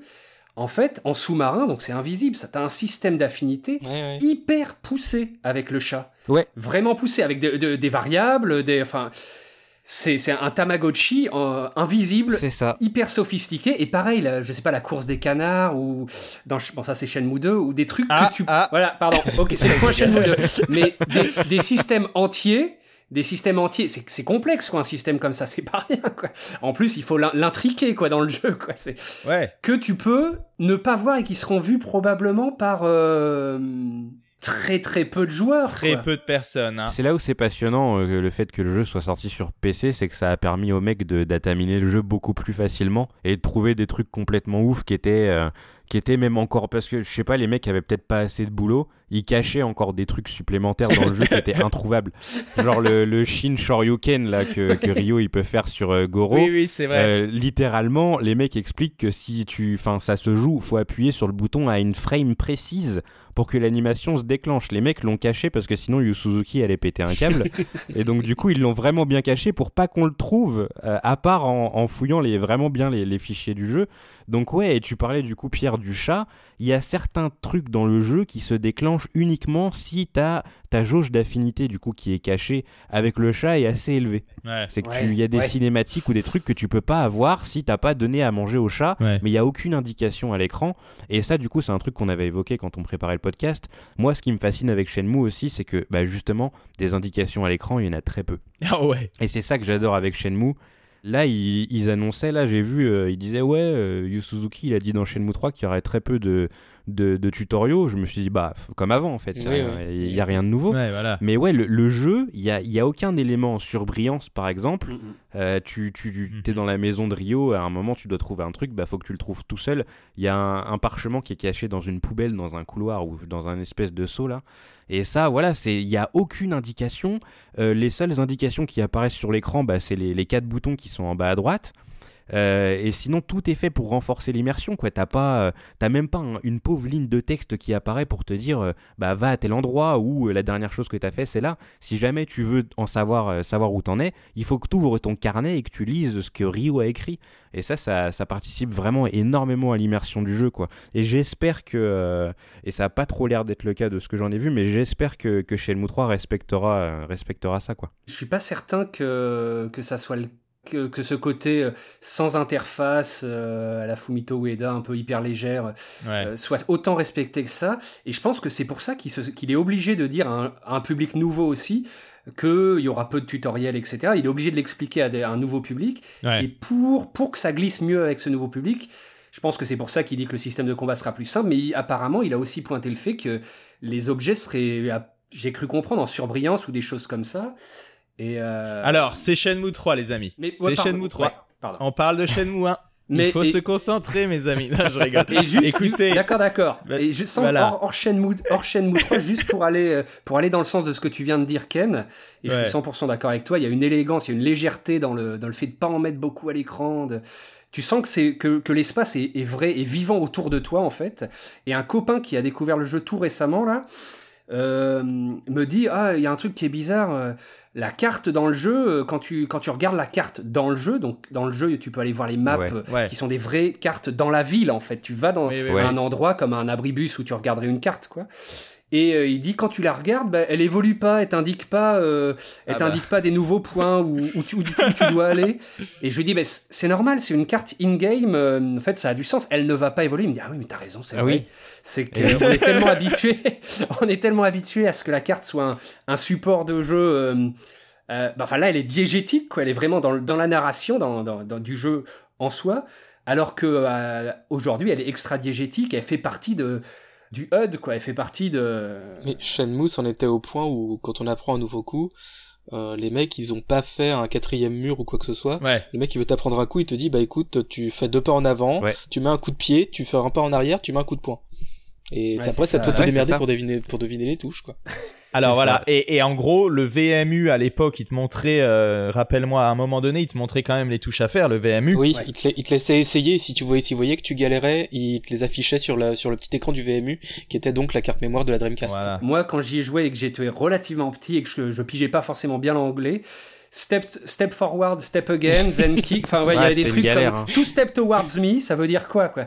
Eh ben, tu vois, c'est comme ça que j'ai appris l'anglais. Oui, voilà, c'est ça. Non mais là, euh, les amis, même là sur Shenmue 1, et, et encore là, je, je reviens à ce qu'on disait sur le VMU, c'est que en fait, euh, dans le remaster, bah t'as plus de VMU. Et, Ouais. et c'est pas compensé par un affichage à l'écran. Et du coup, moi, le dernier combo euh, qui Ah, avec euh, t'apprend, Maître euh, Chen. Maître Shen qui t'apprend Oh, ça putain, juste oui. avant que tu Ah, partes. il m'a cassé la tête. Hein. Mec, je suis resté euh, 40 minutes dessus. Ah, je comprenais passé pas. v'là le temps aussi. Euh, ouais, step forward, comme tu dis, quoi, on comprend rien. C'est un truc de fou. Ça, c'est la fin avec Tom. Il te dit step forward, step again, then kick. Et ensuite, il dit you take two steps towards me. Oh. Alors, c'est forward ou c'est towards? Mais du coup, euh, c'est bien, on peut peut-être enchaîner avec les les les, le- les combats. C'est du c'est du combat. Alors il y a deux styles un petit peu de de combat. Est-ce que je me trompe ou est-ce que je dis des bêtises? Déjà, il y a le combat QTE. Alors, est-ce que euh, Shenmue a inventé le QTE Qui peut m'en dire plus là-dessus Bah, du coup, pas vraiment, parce que comme le disait tout à l'heure Shambhala, il y avait Die Hard Arcade qui l'avait fait avant. Oui, voilà. Dragon Slayer aussi, ça compte Oui, aussi, oui, bien sûr, ouais, Dragon Slayer qui l'avait fait encore avant. Mais Dragon Slayer, ça s'affichait pas à l'écran, si je dis pas de conneries. Il fallait juste euh, anticiper à gauche, à droite. Il y, avait, ça. il y avait des indicateurs lumineux quand même dans Dragon Slayer. Mais, Ah euh, d'accord. Mais... Sur l'arcade. Ouais, ouais. Mais c'est vrai Voilà, que c'est pas, voilà. c'est pas comme, euh, c'est vraiment euh, Die Hard Arcade, ouais, qui, qui intègre ça au fait que c'est un beat them all et que Ouais. au milieu de tout ça, t'as euh, du QTE, quoi, de la, dans l'action. euh. Il y a vraiment eu un après QTE avec Shenmue parce qu'on s'est tapé une vague qui a duré pendant euh, la, la première décennie là, des années 2000 où euh, en fait ce qui est marrant c'est que Yu Suzuki il avait tourné ça en mode ouais c'était pour que les cinématiques soient moins chiantes je vais faire participer le joueur donc c'était Ouais. en fait euh, le QTE était là pour servir la cinématique et pas l'inverse et le truc c'est que petit à petit des gens qui ont pas trop compris en fait comment ça devait fonctionner ont tourné le problème complètement à l'envers on s'est retrouvé avec des QTE dans tous les sens qui avaient plus vraiment de justification God of mais War. à la base, ouais, dans Shenmue, le truc à la base est là pour accompagner la cinématique et accompagner l'action, quoi. Bah, en fait, oui, c'est ça le problème, c'est que même dans, c'est ce que j'allais dire, c'est que dans Dynamite DK, même quand tu ratais la QTE, c'était pas grave. Au pire, tu te prenais un coup dans la gueule, tu perdais un peu de vie pour le combat suivant. Oui. Et euh, dans Shenmue, bon bah t'as des QTE forcément qui sont plus pénalisantes que d'autres, où ils vont te faire commencer la séquence, mais souvent, bah y a Ryo, il va se rétamer la gueule pour une poursuite, et puis voilà, il va continuer. Et euh, c'était pas gênant, et on s'est retrouvé juste après Shenmue avec toute une vague de jeux qui, au lieu de faire en sorte que les QTE euh, soient au service de la cutscene, les QTE se sont mises en travers du gameplay. Ouais. Et euh, on s'est retrouvé avec, euh, bah, comme euh, God of War, où faut tapoter rond pour tout et n'importe quoi, avec, enfin, des, des QTE qui ont absolument aucun sens, euh, c'est, ou qui étaient pas clairs, juste. Et c'était... Ou qui tombent à des moments super, euh, super vicieux et t'es là devant ta console et tu te dis, ah bah merde, je suis. Parce que les QTE, tu les sens venir dans Shenmue. Ouais. Il y a la musique, il y a ouais. la caméra, il y a plein de trucs qui te disent, euh, ah, prépare-toi, tu vois. Ouais. Et il y a le Et, euh, Oui, bien sûr, ouais, voilà. Mais c'est vrai que, enfin, moi par exemple, j'adore Bayonetta, mais très Ouais. souvent on me disait, bah je préfère le 2 au 1 parce que dans le 1 il y a des QTE Oui, à la con. ouais, ouais. Et sur le coup, à l'époque, je m'en étais pas rendu compte parce que bah on était en plein dedans en fait. Et il y a pas longtemps, après m'être tapé Bayonetta 2, je me suis remis sur le 1 et je me suis mis à mourir de façon complètement stupide à cause de, de QTE qui sont placés vraiment à l'arrache et je me suis dit ah je comprends maintenant, tu vois, ça fait chier. Maintenant que tu le dis, Ken, c'est vrai que je, re- je repense à des trucs. Il y a des micro-zooms au moment où va, se lan- où va se lancer un QTE, ou bien la caméra se plante au contraire, vraiment en plan fixe, Ouais. à l'ancienne, pour que tu aies le temps de bien lire le truc. Euh, Il y y a des codes un peu comme ça ouais, qui Ouais. aident. T'es rarement pris en traître. C'est vrai, ouais. Parce que ouais, c'est tu, tu sens que le truc va arriver et d'ailleurs bah là on fait le 2 avec ma femme et elle aime pas du tout les QTE et pour dire à quel point c'est évident, c'est qu'il y a des moments elle me passe la manette parce que directement on sait que ça va être des QTE quoi. Quand Ryo se met à courir, en principe. Dans Shenmue 2, t'as des QTE perverses où euh, t'as l'écran qui devient noir et il faut faire une séquence très rapidement. Ouais. Et ça, c'est calamiteux. Et, euh, et surtout, ce que j'allais dire, c'est que à partir de ça, ils ont fait euh, les QTE de Yakuza. Et alors, je sais pas si quelqu'un ici a fini Yakuza 2 ou Kiwami 2, parce que je crois que ça y est aussi dedans. Mais en gros, à la fin du boss final de Yakuza 2, euh, t'as une QTE. Si tu la foires, tu recommences tout le combat. Sérieux Voilà. et sur PS2, les QTE, elles étaient pas évidentes. Oh merde. Et c'était genre le coudrage ultime, quoi. Oh putain, tu m'étonnes. Non, mais ça, c'est clair que ouais, les QTE, ouais, ça, ça dépend. Des fois, c'est bien fait, et ça fonctionne et ça accompagne un peu la, ouais, voilà, la narration, ça te divertit, et ça t'implique dans la cinématique, mais ouais, ça peut aussi très vite. euh, Ben, Il y a ceux qui sont géniaux, c'est vraiment ceux que tu peux rater et qui font un- Souvent, c'est des mini embranchements, quoi, une arborescence. Oui, voilà, c'est Ouais, ça. alors ça j'ai kiffé quand quand j'y ai rejoué, je me suis rendu compte qu'il y avait des phases où tu pouvais presque louper tous les QTE et en fait c'est tellement plus drôle de voir Rio se manger euh, le, la cagette de tomates et le cycliste et tout. Et tout le monde se casse la gueule dans la rue, j'ai trouvé ça fantastique. Mais euh, il y a aussi ce QTE qui est bizarre dans le dans le 1 où où t'as le choix de de suivre t'as le choix de suivre un marin ou un autre marin et il y a rien de il y a rien qui ne ressemble plus à un marin qu'un autre marin donc tu sais tu sais pas lequel il faut suivre mais si tu suis le mauvais tu perds ton QTE heureusement après ça régénère directement euh, au début de la séquence quoi Il, il me semble qu'il peut aussi se prendre une rouste par une des nanas. euh, oh my une god Oui. des, fou- une Oui, des oui. furios de la ville, là. ouais, Et celle-ci, ouais. tu, tu peux pas revenir dessus, quoi. T'es rousté jusqu'au bout. tu sais quoi je saisis la balle au rebond parce que je voulais parler de encore un petit peu de, de ces trucs là des scènes qui existent mais qu'on sait pas comment les débloquer en fait tout simplement parce que cette scène là je l'ai vue euh, sur internet Si, moi, je l'ai Et vu en vrai, en fait, c'est pour ça. Et je l'ai perdu tout de suite. Et j'ai vu que et j'avais les boules de pas pouvoir la refaire. J'étais persuadé qu'il me rendrait le. QTE. Mais ça rendait fou, ça, quand on était gosse, c'est que tu, tu cherchais, même quand tu l'avais fait plusieurs fois le jeu, tu cherchais à déclencher une cutscene, mais genre la, la cutscene, c'était juste le mardi entre 14h et 14h15 dans le Ouais, parc au bout ouais. de Dobuta. Tu savais pas, tu, tu, tu le savais pas, on savait pas ce qu'il est déclenché ou pas. Tu passais ton temps à faire les allers-retours dans la rue en espérant la déclencher. Euh, c'était... Non, mais parce que les amis, je vais quand même envie de parler de cette séquence que personne ici n'a eue et qui est peut-être une scène, euh, une des scènes les plus émouvantes. C'est quand même la déclaration d'amour de Nozomi-chan. Vous l'avez vu quand même ou pas cette euh, déclaration? C'est le truc où il faut la, il faut l'avoir au téléphone tous les jours, c'est ça? Il faut être un stalker, c'est correct. c'est un truc de malade. Non mais attends, j'ai pété un câble, je te l'ai envoyé Ken direct parce que moi la première fois que je l'ai fait, j'ai pas checké sur internet, je sais même pas si à l'époque il y avait vraiment euh, tellement de trucs euh, online euh, où on aurait pu checker, tu vois. Mais là avec l'internet qui est tellement accessible aujourd'hui, boum, je regarde Nozomi machin toutes les cinématiques. Et là, tu vois une scène où vraiment Nozomi, elle donne rendez-vous à Rio dans le Parfait. parc et elle lui dit euh, Aishiteru, quoi. C'est le, c'est l'amour, quoi. non, elle lui dit j'ai des sentiments ou un truc comme ça. C'est Ben, c'est, ce qui est clair, c'est qu'Internet, enfin, enfin, Shenmue 3 sera sûrement pas, aura pas le même mystère que, que les autres parce qu'il sera tout de suite euh, exposé sur la toile. Il y a, il y a Oui, déjà voilà, des, des- ouais. des types de Shenmue fans qui disent dès que la démo tombe, j'en fais, j'en fais six runs d'affilée et je poste tout pour que vous sachiez tout dans les dix premières secondes, quoi. C'est donc Shenmue 3 sera tout, il y y aura beaucoup moins de mystère, presque, enfin, forcément, quoi. C'est un monde complètement différent. Et pourtant, Yu Suzuki, euh, bah, euh, régulièrement dans ses interventions, il dit euh, Je sais bien comment se passe le jeu vidéo aujourd'hui, mais s'il vous plaît, prenez le temps de faire Shenmue 3. Prenez le temps d'apprécier le jeu, euh, pre- soyez patient euh, avec le jeu et, euh, et essayez de, de, prendre, de prendre le temps de prendre le temps, tout simplement. Ben, moi, j'ai découvert tout récemment qu'il y a- qu'on pou- euh, parmi les trucs un peu foufou, qu'on pouvait croiser le euh, Monsieur Yukawa, le, le- le- le Ah. faux PDG de, enfin, de, de Sega, le- qu'on peut trouver Ouais. dans la démo What's Shenmue. Ouais, il est dans la cuisine dans le sushi, c'est ça? Exactement, ouais, j'ai découvert ça, mais c'est mais ce qui est fou, c'est que je découvre ça 20 ans après, en fait, alors que ce jeu, alors que j'adore ce jeu et que, voilà, c'est que je devrais pas pouvoir découvrir ça 20 ans après. Mais il y a un procédé pour, pour le rencontrer qui est complètement dingue et c'est exactement ce que disait Shambhala. C'est, il y a une, un jour précis pour lequel il faut, je sais plus les détails, mais en tout cas, Ouais, il y a une ouais. fenêtre, il y a une fenêtre de trois jours pour faire quelque chose, et il faut ensuite penser à aller dans un resto de sushi au fond, à un endroit où tu vas plus à ce moment du jeu. Euh, Enfin, ouais, ouais, c'est complètement fou. euh, C'est En parlant de ça, euh, dites-moi, est-ce que vous, dans la quête principale, on vous a un jour demandé d'aller au pizzaiolo euh, Mario, là, c'est ça? Euh, Bob's Pizza. Ouais, c'est Mario, il s'appelle, je crois. Je sais plus. Ouais, ouais, c'est ça. Dans la quête principale, est-ce qu'on nous demande d'y aller? Parce que moi, on m'a Non, pas je crois demandé. pas. non, ça me dit rien. Et je suis rentré dans cette boutique et j'ai halluciné de voir C'est trop bien. à quel point c'est détaillé, Oui, quoi. oui, oui. C'est un truc de malade. Ouais, bah déjà, il a une musique rien que pour lui. Il a alors pff, les Qui est génial. Ah mais on en parlait l'autre coup. Il y a combien de morceaux dans Shenmue, quoi. C'est vraiment un Mm. projet euh, titanesque, quoi, pharaonique, colossal. Je pense qu'il y a plusieurs boutiques où tu peux ne pas aller du tout du jeu au niveau trame, en fait, selon par où t'es passé dans les, dans les personnages avec lesquels t'as parlé. Je pense qu'il y a plusieurs boutiques que tu peux ne pas voir du tout, quoi. Enfin... Sur ma partie, là, j'ai découvert le. Comment elle s'appelle La Fortune Teller. J'y étais jamais allé. Ah ouais, tu y es, oui, aussi. Ouais, je, je l'ai découvert. Je sais plus si c'est dans le 1 ou le 2 mais euh, à un moment elle sert en te donnant ton nombre chance qui peut te servir pour les machines à sous. Exactement, c'est dans le 1, elle te donne un chiffre et après tu vas et t'as as plus de chances de gagner. Ouais. Ou sinon elle peut t'aider en te disant ouais bah peut-être euh, va par là, il y a peut-être moyen que ça t'aide. c'est si t'es bloqué dans le jeu en fait tu peux passer par elle, mais je savais pas du tout. Et au rang des anecdotes, euh, alors ça va beaucoup plaire à Ken en plus, est-ce que vous savez à quoi servent les winning cans des distributeurs?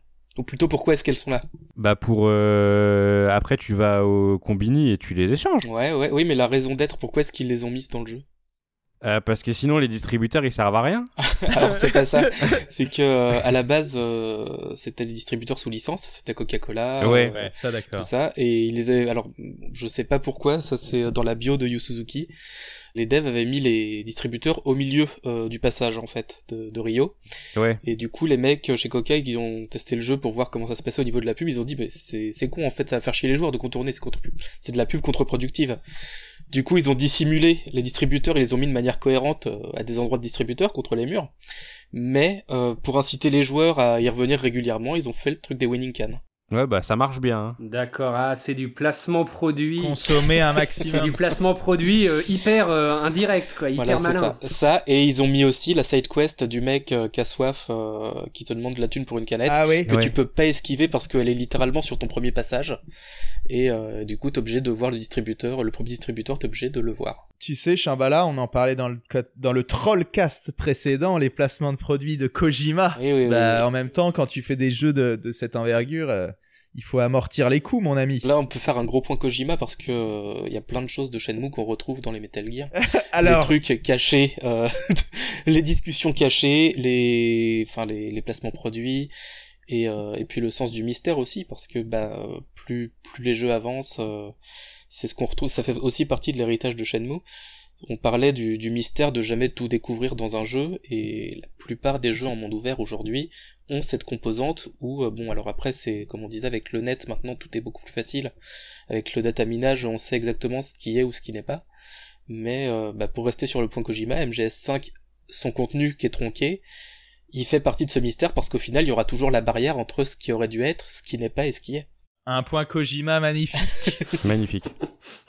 Moi, j'ai envie d'évoquer le côté euh, free Full Reactive Eyes Entertainment, ce, ce jeu, un nouveau style de jeu inventé par You, euh, c'est quelque chose finalement qui, utilise à 100% la technologie de, le, de son époque, c'est-à-dire euh, cette fois-ci euh, après des jeux où on a eu on a eu plein de jeux avec des caméras un peu fixes, euh, les Resident Evil, les, les Metal Gear, là on arrive sur la 128 bits, la génération 128 bits et ça y est, on peut on peut faire des caméras qui euh, évolue euh, finalement euh, selon le, où le regard du joueur se porte. C'est incroyable. ce qui est fou, c'est qu'en plus, comme tu dis, il y a une liberté comme ça de regard dingue, mais il y a un détail qui est complètement dingue dans, à l'époque aussi en termes de il y a de la qualité dans la représentation des objets 3D, c'est-à-dire que ça comptait déjà la qualité de la représentation des objets 3D, mais leur simple présence de plein d'objets de détail était satisfaisante en fait en soi. C'était rare d'avoir un jeu avec autant de petites choses et au-delà de la présence des objets, il y a, il y a cette richesse de détail qui est complètement folle, quoi. Qui est, euh, aujourd'hui, on peut peut-être plus le mesurer à ce point-là, mais le fait que tu pouvais effectivement prendre plein d'objets à la main, les tourner dans ta main, ils des sons parfois aussi à eux quand tu les prends. Euh, hmm. Ça, c'est quand même. D'ailleurs, euh, Yu Suzuki avait dit qu'une des choses les plus dures à modéliser, c'était de faire en sorte que les, la main, les doigts, euh, soient bien autour des objets quand tu prends un objet. Parce que le moindre petit bug, t'as le doigt qui passe à travers l'objet et euh, c'est une catastrophe. Ouais, Shambhala, je... merci pour cette perche, parce qu'il y a une anecdote que j'ai jamais oubliée qui me fait toujours rigoler, c'est qu'apparemment Yu Suzuki, il a montré euh, le jeu à un pote à lui ou je ne sais quoi. En tout cas, euh, il lui montrait le free, donc comment, euh, comment Ryo allait saisir une tasse en temps réel dans le jeu. Et là, la, le pouce de, de Ryo, il traverse la tasse. Tu vois, la collision n'est pas bien faite et on voit, la, on voit le pouce de Ryo à travers la tasse. Et là, euh, Yusuki, il se dit, oh là là, quelle honte, mon jeu est un fiasco. Et son pote, il fait, C'est incroyable, c'est la première fois que je vois un pouce traverser une table. Et il a trouvé ça génial. Donc ça, ça me fait pas mal rigoler. Moi, je veux, je peux, je peux veux bien rebondir un poil sur le free. Et avant, juste pour rester dans la question du détail, il y a un truc qui me rend assez dingue quand même, c'est les tiroirs. Et les intérieurs. Tu, tu, Chambala, tu parlais du hors-champ, et effectivement qu'il y avait tout un aspect caché hors champ, euh, voilà, que moi je rattache au mystère du jeu aussi. Voilà. Mais les tiroirs, c'est ce qui le distingue d'un RPG classique. Dans un RPG classique, Ouais. tu, où tu tu- tu t'approches d'un tiroir, bon, t'es en top view, tu- t'es vu du dessus, etc. Tu cliques, et puis une petite vignette te dira euh, Vous avez trouvé 10 gold, je sais pas, un truc, quoi. Bon. Ouais. Et là, tu les ouvres et tu regardes ce qu'il y a, ce qui est caché habituellement, ce qui n'est pas visible normalement. Dans- T'as les fonds de tiroir, quoi. T'as as les parties, t'as les, t'as les, les envers des, des, des décors, quoi, dans, auxquels tu peux accéder. C'est quand même le degré de folie absolue, quoi. Et sur cet aspect free, bah ça c'est une autre question, mais j'avais vu une citation très intéressante, un, un internaute qui disait, mais euh, c'est pas un open world Shenmue, c'est un free, c'est-à-dire que en fait, les, les propriétés qu'il a, Shenmue, correspondent pas vraiment à, à l'idée qu'on a de l'open world aujourd'hui. Et le modèle que Shenmue a initié, qui est très euh, intimiste, qui est très euh, euh, social aussi, sociétal, où tu, tu... Ça, on le retrouve pas tant que ça. Alors, il y a un truc que je trouve qu'il a pas forcément bien fait, c'est la représentation de de famille. T'as que des individus essentiellement. T'as quelques familles, tu les vois, tu vois Gawain et sa grand-mère, t'as des choses comme ça, bon. Mais euh, tu les vois pas ensemble marcher dans la rue, tu vois pas des liens familiaux. Et, et en particulier pour représenter la Chine dans Shenmue 2, je pense que ça c'est un raté, mais bon, c'est aussi une complication technique de dingue d'avoir des dialogues avec plusieurs persos. Il y en a un ou deux, hein, avec des dialogues. euh, Ah bah attends, là tu me tu me tends une autre perche. Il faut à tout prix que je parle de ça. C'est la façon dont j'ai halluciné euh, justement. Alors il y a une scène où tu vas. euh, je suis allé dans un restaurant de soba et euh, c'est au moment au début du jeu, je demande au caissier euh, où est la voiture noire. Et là il dit je sais pas. Et euh, dans un jeu normal, en principe ça se terminerait ici. Tu vois, c'est Ouais, ouais. c'est un dialogue avec le moteur du jeu. Le gars, il dit euh, ouais, bon bah je sais pas. Et là, justement, pour rebondir à ce que tu disais, le gars, le caissier, il se retourne vers le patron qui est plus loin dans la cuisine et il fait hé mec, euh, t'as pas vu une voiture noire Et boum, le dialogue, il bascule dans un dialogue à trois personnes. Tu mais vois. c'est fou, quoi. Mais il y, y en a, ouais. Il y en a, il y en a pas. Je, bah, je dirais qu'il y en a peut-être pas assez, mais c'est fou en fait qu'il y en ait déjà. Voilà, qui en est technologiquement, c'est un truc de fou. Il y a aussi les deux commères aussi qui peuvent se renvoyer, euh, tu sais, euh, la balle quand tu les les deux commères près de Ah oui, le- la cabine. voilà, Mais oui, il y a aussi le couple chinois au début du jeu où tu, quand tu vas parler et qui cuisine voilà. et que la discussion se fait à trois, quoi, où le, le, le mari sait pas et puis sa femme rebondit. Mais est-ce que ça, C'est ça. est-ce que ça aurait pas quelque chose à voir avec ton père? Elle, elle prend part à la conversation, quoi, de, de force. Et ça, même de nos jours, c'est impressionnant. Même en Ouais, c'est fou, 2019, tous les jeux ne font pas ça, je trouve. Ouais, Enfin. Vraiment, je trouve ça incroyable. Non, mais à culpa, quand j'ai dit qu'il y en a que, que sur la représentation des groupes sociaux ou des familles, c'était pas. Mais à culpa, c'est vrai qu'il y en a et ça, c'est déjà dingue. Non, non, non, mais t'as raison. Pour comprendre la, la, la composition de certaines familles, il va falloir stalker les gens jusqu'à leur porte et se dire, ah lui, il habite là, ah lui aussi, du coup, c'est la même famille. c'est ça. Euh, quand t'es dans la maison, tu peux toucher à tous les, les cadres, n'est-ce pas? Et ça, je trouve ça au niveau ludo-narratif. Ça y est, euh, je trouve ça fantastique parce qu'en fait, tu te dis mais pourquoi je peux retirer les cadres? Tu retires les cadres, tu retires les cadres. Mais pourquoi je fais ça? Et en fait, il y a jamais rien derrière les cadres. Oui. Jusqu'au moment où il y a un truc. Et là, tu te dis d'accord, c'est pour ça que j'avais cette capacité. Il y a un secret derrière un cadre. Rappelez-moi ce que Bah, c'est. Il y, a- c'est- il y a un moment du dojo où tu peux où on- tu, tu cherches le miroir dans la maison déjà pour commencer Voilà. Ouais. et où tu vas aller dans le dojo mettre du coup la, la, la garde de la de l'épée et tout ça et pendant toute cette période tu farfouilles en fait et Master Chen te demande est-ce que tu est-ce qu'il il te dit est-ce que l'autre miroir a été volé Ouais. alors il doit être chez toi et là tu cherches en fait et tu cherches du coup notamment derrière les câbles derrière les pardon les cadres t'allumes tous les interrupteurs pour vérifier tout quoi c'est Même si on le fait pas au début du jeu, Master Chen euh, nous y envoie après et il nous dit bah écoute retourne ta maison, t'as peut-être un truc chez toi. Et puis bah là de toute façon d'une manière ou d'une autre on finit par tomber sur tous les secrets du père euh, parce que et donc là on se reprend la facette du deuil euh, en pleine poire et c'est ça qui est super intéressant avec euh, avec la maison de Rio, c'est que euh, même si on prend pas le temps au début de la visiter, on nous y renvoie et on a l'occasion de, la visiter plusieurs fois. On a l'occasion de s'y attarder, et pourtant, même comme ça, il y a des trucs qu'on va rater, puisque il me semble que les flashbacks, c'est juste les premiers jours, ou le premier jour. Ouais, voilà, c'est ça. Mais en fait, tu vois, c'est c'est ce que je voulais dire au début. C'est dans cette partie-là que j'ai fait récemment, je me suis vraiment dit tiens, je vais commencer par fouiller la maison. Et justement, j'ai eu cette impression de, de cette façon monomaniaque que t'as de fouiller chaque tiroir. En fait, c'est un peu un truc que quelqu'un qui vient d'être traumatisé, qui vient d'assister à la mort de son père devant lui, pourrait faire en fait pour essayer de surpasser ce, ce démon-là. Oui, oui, oui, complètement. Ouais. Non, mais complètement, t'as ce côté où tu vas tout fouiller, où euh, bah tu tu vois que t'as les numéros de téléphone dans ton carnet, tu vas essayer d'appeler quelqu'un, tu sais pas vraiment qui. Ouais. Tu fouilles dans la chambre de Fukusan, tu sais pas pourquoi, tu sais même pas que c'est sa chambre à ce moment-là d'ailleurs au début du jeu. Ouais. Tu vas vraiment euh, fouiller partout et ça contribue complètement au, au thème du jeu. Dans le deuil, t'as aussi toute la, fin qui est les adieux en fait, toute la Oui. séquence d'adieux que Ouais. tu vas abandonner le jeu quoi. Et ça arrive de façon très brutale hein, d'ailleurs. Ouais, Ken, tu peux en parler parce que t'es le dernier à l'avoir expérimenté de, de Euh, façon brutale, toi, carrément. Bah déjà pour rebondir tout à l'heure, Shambhala a dit que les, les winning cans ça allait me faire plaisir. euh, bah, c'est parce qu'entre autres, euh, dans ma dernière partie de Shenmue, euh, je me suis, euh, je me suis dit vas-y, je vais tout collectionner, machin et tout. euh. Et en fait, je me suis laissé prendre comme d'habitude par l'histoire. Et euh, arrive le fameux moment où tu dois aller chercher Nozomi avec la moto et compagnie.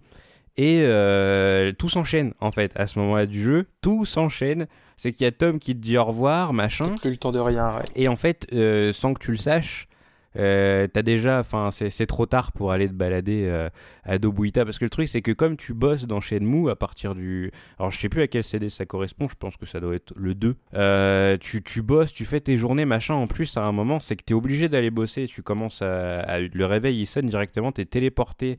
sur, sur les docks et moi je me disais toujours bah, dès que j'ai fini parce que le jeu était un peu flou dans ma tête je l'avais pas fait depuis quelques années je me disais ouais bah dès que j'ai fini d'aller bosser euh, je vais consacrer toute la fin de ma partie à, aller gagner toutes les figurines que j'ai pas gagnées, à aller enfin dépenser ces winning can pendant Noël, parce que pendant Noël, t'as un petit bonus, euh, t'as plus de probabilité de choper des trucs, des lots euh, dans les combini.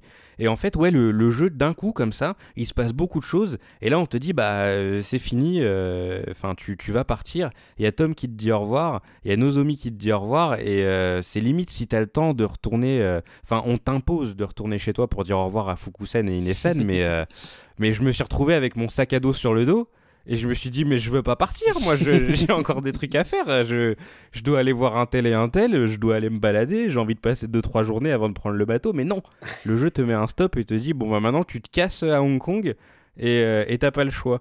Dans Shenmue 2, euh, débordement très rapide, Théo promis. Quand tu, quand tu, quand tu te barres de Aberdeen, euh, Wanchai et compagnie, là, ce petit secteur-là, on te dit tu peux aller dire au revoir. Et c'est toi qui choisis quand tu vas dire au revoir, quand tu pars. Une fois que t'es prêt, le, le jeu, il y a un petit pop-up qui apparaît qui te dit bon bah dès que euh, dès que t'es prêt, tu vas voir cette personne et tu partiras à la suite du jeu. Mais dans le premier Shenmue, non, c'est vraiment euh, on t'arrache de, de chez toi. Ouais. Et euh, au final, euh, j'ai eu vraiment le, le sentiment que tout Shenmue 1, c'était euh, un peu ce qu'on ressent euh, de façon largement moindre quand on joue à un RPG, et que tu as ce moment où euh, le héros qui est, euh, qui est l'élu, euh, on lui dit bon bah maintenant tu vas devoir partir à l'aventure et ça arrive au bout de ça arrive au bout d'une heure deux heures de jeu peut-être t'as peut-être fait un donjon tout au plus et après on te dit bon bah maintenant tu te casses Ouais. il y a ta mère qui te dit au revoir et salut et en fait tout Shenmue 1 j'ai l'impression que c'est ce, ce- ce moment de RPG qui a été étalé sur un jeu entier et t'es, t'es- t'es arraché à, à la ville dans laquelle t'as grandi, t'es même arraché au pays dans lequel t'as grandi, parce que tu te retrouves dans un autre pays ensuite, et tu comprends euh, bien assez tôt que t'y refoutras jamais les pieds. Et c'est, c'est atroce. c'est En atroce. plus, en mise en scène, il y a un plan, et je pense que vous le voyez, ce plan, avec le procédé de, ci- de cinéma, c'est un compensé, mais où, tu, où Rio marche face Oui. caméra, et où le décor à l'arrière commence à, s'é- à, Ouais. à se, à se dilater, à s'étirer, c'est un compensé en fait. C'est Ouais, ouais. faire un travelling avant pendant qu'on fait un zoom arrière euh, technique sur la sur l'appareil quoi.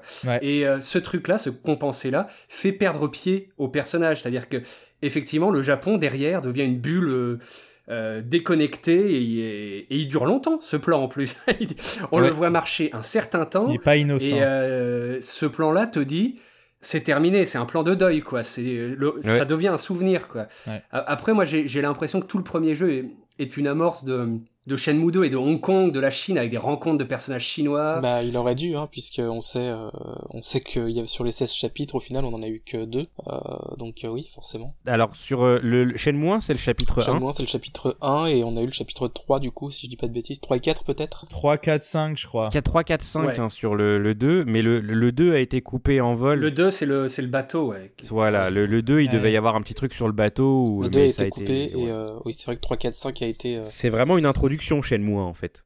c'est vraiment une intro. Ouais. En fait, en fait, Shenmue, Shenmue 1, c'est euh, ce qu'on va avoir euh, l'année prochaine quand ils vont sortir Final Fantasy VII Remake. Ouais. ah, ouais. non mais ouais, c'est le, le c'est vrai que c'est c'est bien vu. L'analogie est intéressante. C'est ce que je me suis dit en plus. C'est vrai que euh, quand je pensais à quand je rejouais à Shenmue, je me suis dit exactement la même chose Shambhala, c'est que bah quand tu te lances dans un jeu en découpé en chapitres et que tu sais pas jusqu'où ça va aller, et bah c'est vraiment super dangereux et c'est ce que j'évoquais dans un podcast de Merugezu quand on parlait de Final Fantasy VII justement. Le découpage en chapitres ne me choque pas parce que bah c'est cool si jamais tu arrives à, à, allouer autant de temps à chaque partie du jeu, à la, à la développer pour donner euh, des, des mini-jeux dans un grand jeu. Le truc c'est que tu sais pas jusqu'où tu vas aller, quand est-ce que ça va s'arrêter. Et euh, quand tu vois l'exemple Shenmue, normalement, ça devrait dissuader n'importe qui de se lancer dans un projet euh, multi-chapitre, tu vois. Ouais, mais alors attends, en même temps, c'est un précurseur dans le feuilleton. C'est-à-dire que tu as des jeux en, indé comme, euh, je sais pas, Kentucky, euh, ouais, Route Zero, Route Zero Strange, Life is Strange. Tu as ce format-là qui arrive 20 ans plus tard ou à rebours de, de Shenmue.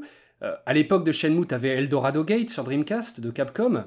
Euh, mais qui était d'une ambition infiniment moindre. Hein, mais euh, euh, d'un autre côté, il était visionnaire peut-être aussi sur cet aspect, je sais pas, Netflixien ou enfin comment dire, abonnement et Enfin, découpe en petits morceaux où je te fais avaler ton poison au coup par coup, quoi, tu vois. L'héritage de Shenmue aujourd'hui, il est absolument partout. C'est-à-dire que il est dans le format épisodique qu'il avait venu, qu'il avait vu venir avant il est dans le côté euh, bah, tous les jeux indés aujourd'hui qui sont soit des walking simulator où on fouille des pièces à la première personne en retournant toutes les tous les tiroirs et tout.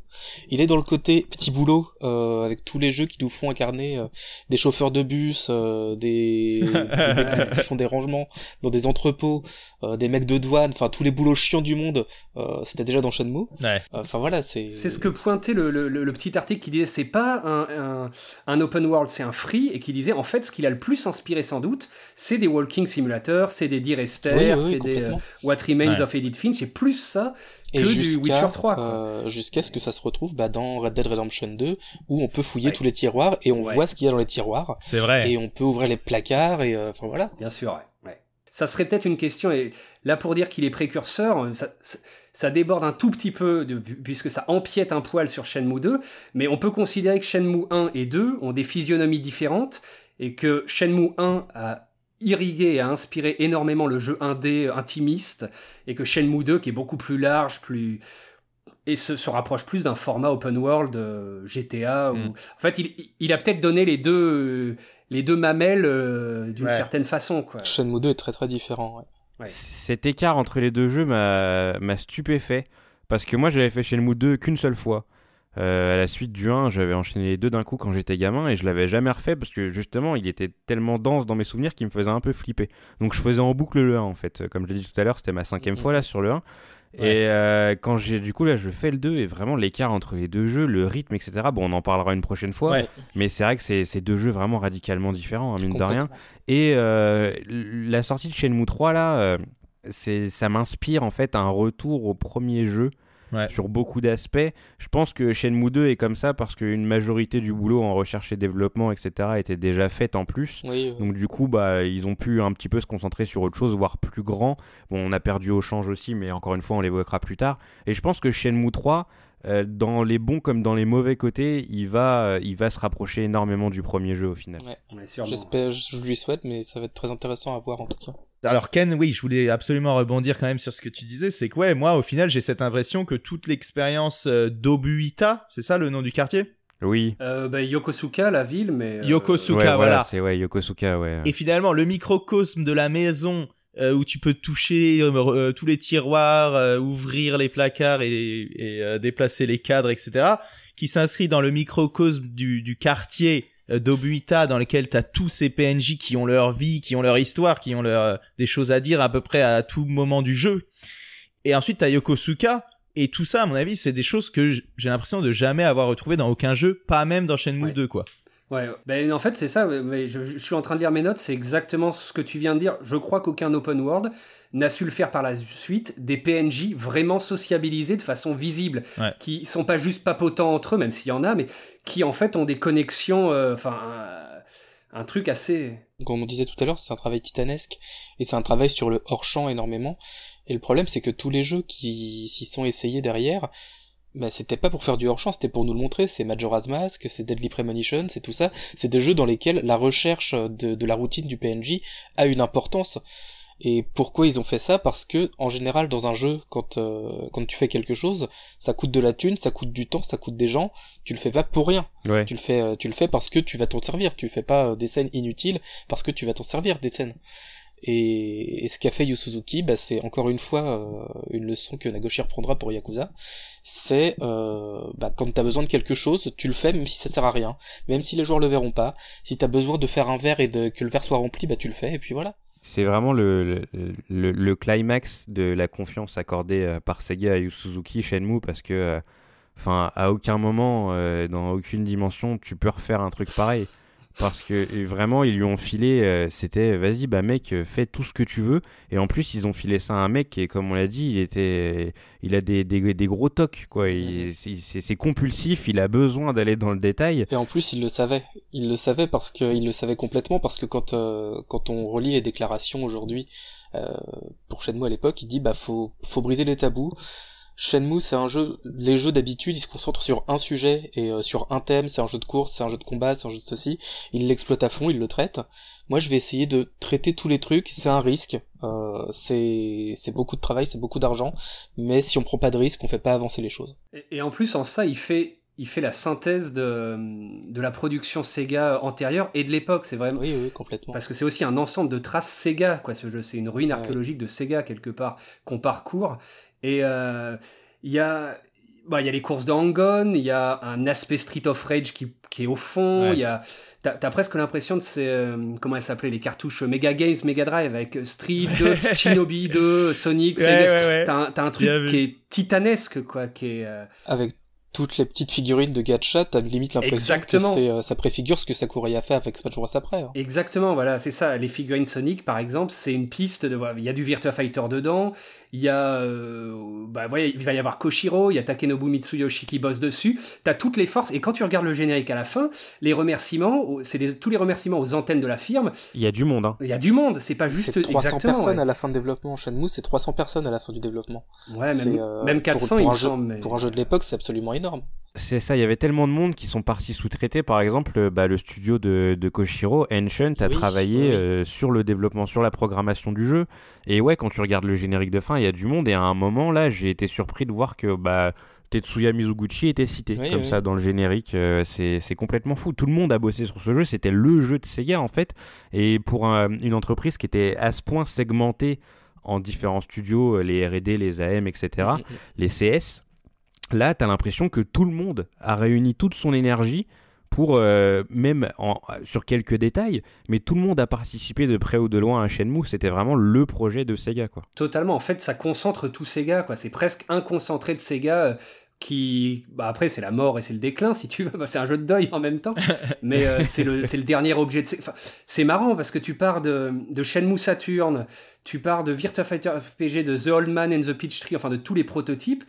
Et bah, avec Virtua Fighter RPG, Project Berkeley, The Old Man euh, and the Peach and the Peach Tree, tu as déjà tout ce qu'il va y avoir de Shenmue. Tu as la, la Chine en force de Virtua Fighter. Ouais. Le fait que Virtua Fighter, c'est un jeu qui va mettre euh, les, tro- les trois quarts de son line-up, enfin les deux tiers côté Chine et un tiers côté Japon. Ça, c'est des physionomies que tu vas retrouver dans, dans Shenmue, en fait. Et même, même dans le premier, avec ce dojo avec la cave chinoise, avec tous les objets chinois, ça, préfigure déjà le deuxième opus. Et t'as le côté conte avec euh, The Old Man and the Peach Tree. Euh, ça dessine déjà bien Shenmue. Tu rajoutes l'open world d'un Re- Rent Hero, euh, l'open world urbain. T'as le, le beat'em all de Spike Out à la même époque. T'as les QTE de Dynamite DK2 qui se re- qu'ils essayent de remettre un petit peu en place à la même époque. Et t'as, t'as la moto.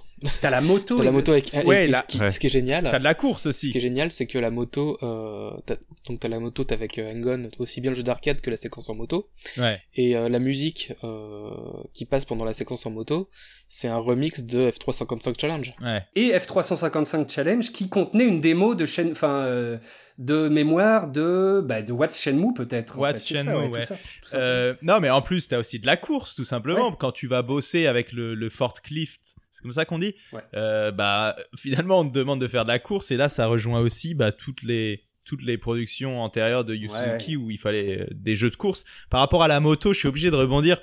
Ce truc euh, m'a vraiment marqué. Ce, ce on appelle, on dit un build-up, un setup et un pay-off de la moto. J'ai trouvé ça incroyable. Ça m'avait pas marqué à l'époque. Je pense qu'à l'époque, j'avais peut-être pas les clés pour décoder ce truc. Je suis content que t'en parles, Théo. Ah, ça fait plaisir, mais le fait que ton pote, euh, comment s'appelle-t-il, le pote qui a la moto, en fait, tu le vois trifouiller sa moto. Ensuite, quand tu lui parles dans la rue, il te parle de sa bécane.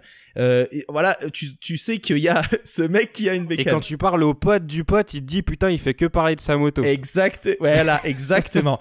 Et alors là, t'as cette scène incroyable. On ne va pas spoiler, mais en gros, euh, bon, voilà, il, il faut se dépêcher de se rendre euh, au port. Bon, toujours est-il que t'arrives, mais merde, y a plus de bus, qu'est-ce qu'on va faire et tout. Et là, y a rien, y a pas d'indication à l'écran, y a personne qui te dit, mec, tu devrais peut-être prendre la moto, tu sais. Y a pas ça en fait, c'est juste ta juste de la de comment dire le chef op il a foutu un gros projecteur sur la moto tu vois en fait c'est le lampadaire la moto elle est sous le lampadaire t'arrives et tu fais putain il y a plus personne il y a plus de bus comment je vais faire? Et là tu vois la moto qui est éclairée et tu fais non et là tu fais si et putain Moi là, quand je me suis refait le jeu, à un moment c'est bon, chez moi on connaît, tu vois. Ouais. Bah il arrive ce qu'il arrive et je me dis bon bah vas-y, je sais où faut aller, faut aller chercher la moto. Et en fait non, ça marche pas.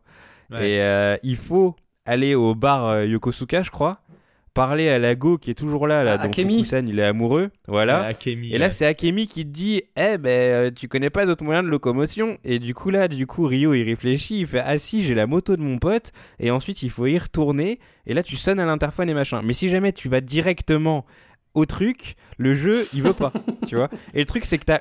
T'es comme un con parce que t'as aucune indication. Et moi j'étais là, je me disais, mais je sais ce qu'il faut faire, mais le problème c'est que je ne sais pas comment déclencher le script qui me permet de sonner à l'interphone. tu. Et c'est atroce. Ouais, tu confirmes que le jeu est vraiment mystérieux parce que je crois que moi j'ai pu sonner à l'interphone directement dans ma partie et je pense que ça peut dépendre de beaucoup de, de facteurs différents. Dans ta partie, ils t'ont pas laissé directement sonner, c'est ça Ah non, non, je pouvais pas. Et du coup, j'étais en stress parce que du coup, Ouais. tu sais, le temps passe, on t'a dit, ouais, faut que tu sois avant telle heure. Et le jeu, je le connais. hein. Et c'est là que Ouais. tu vois la rejouabilité de Shenmue quand même.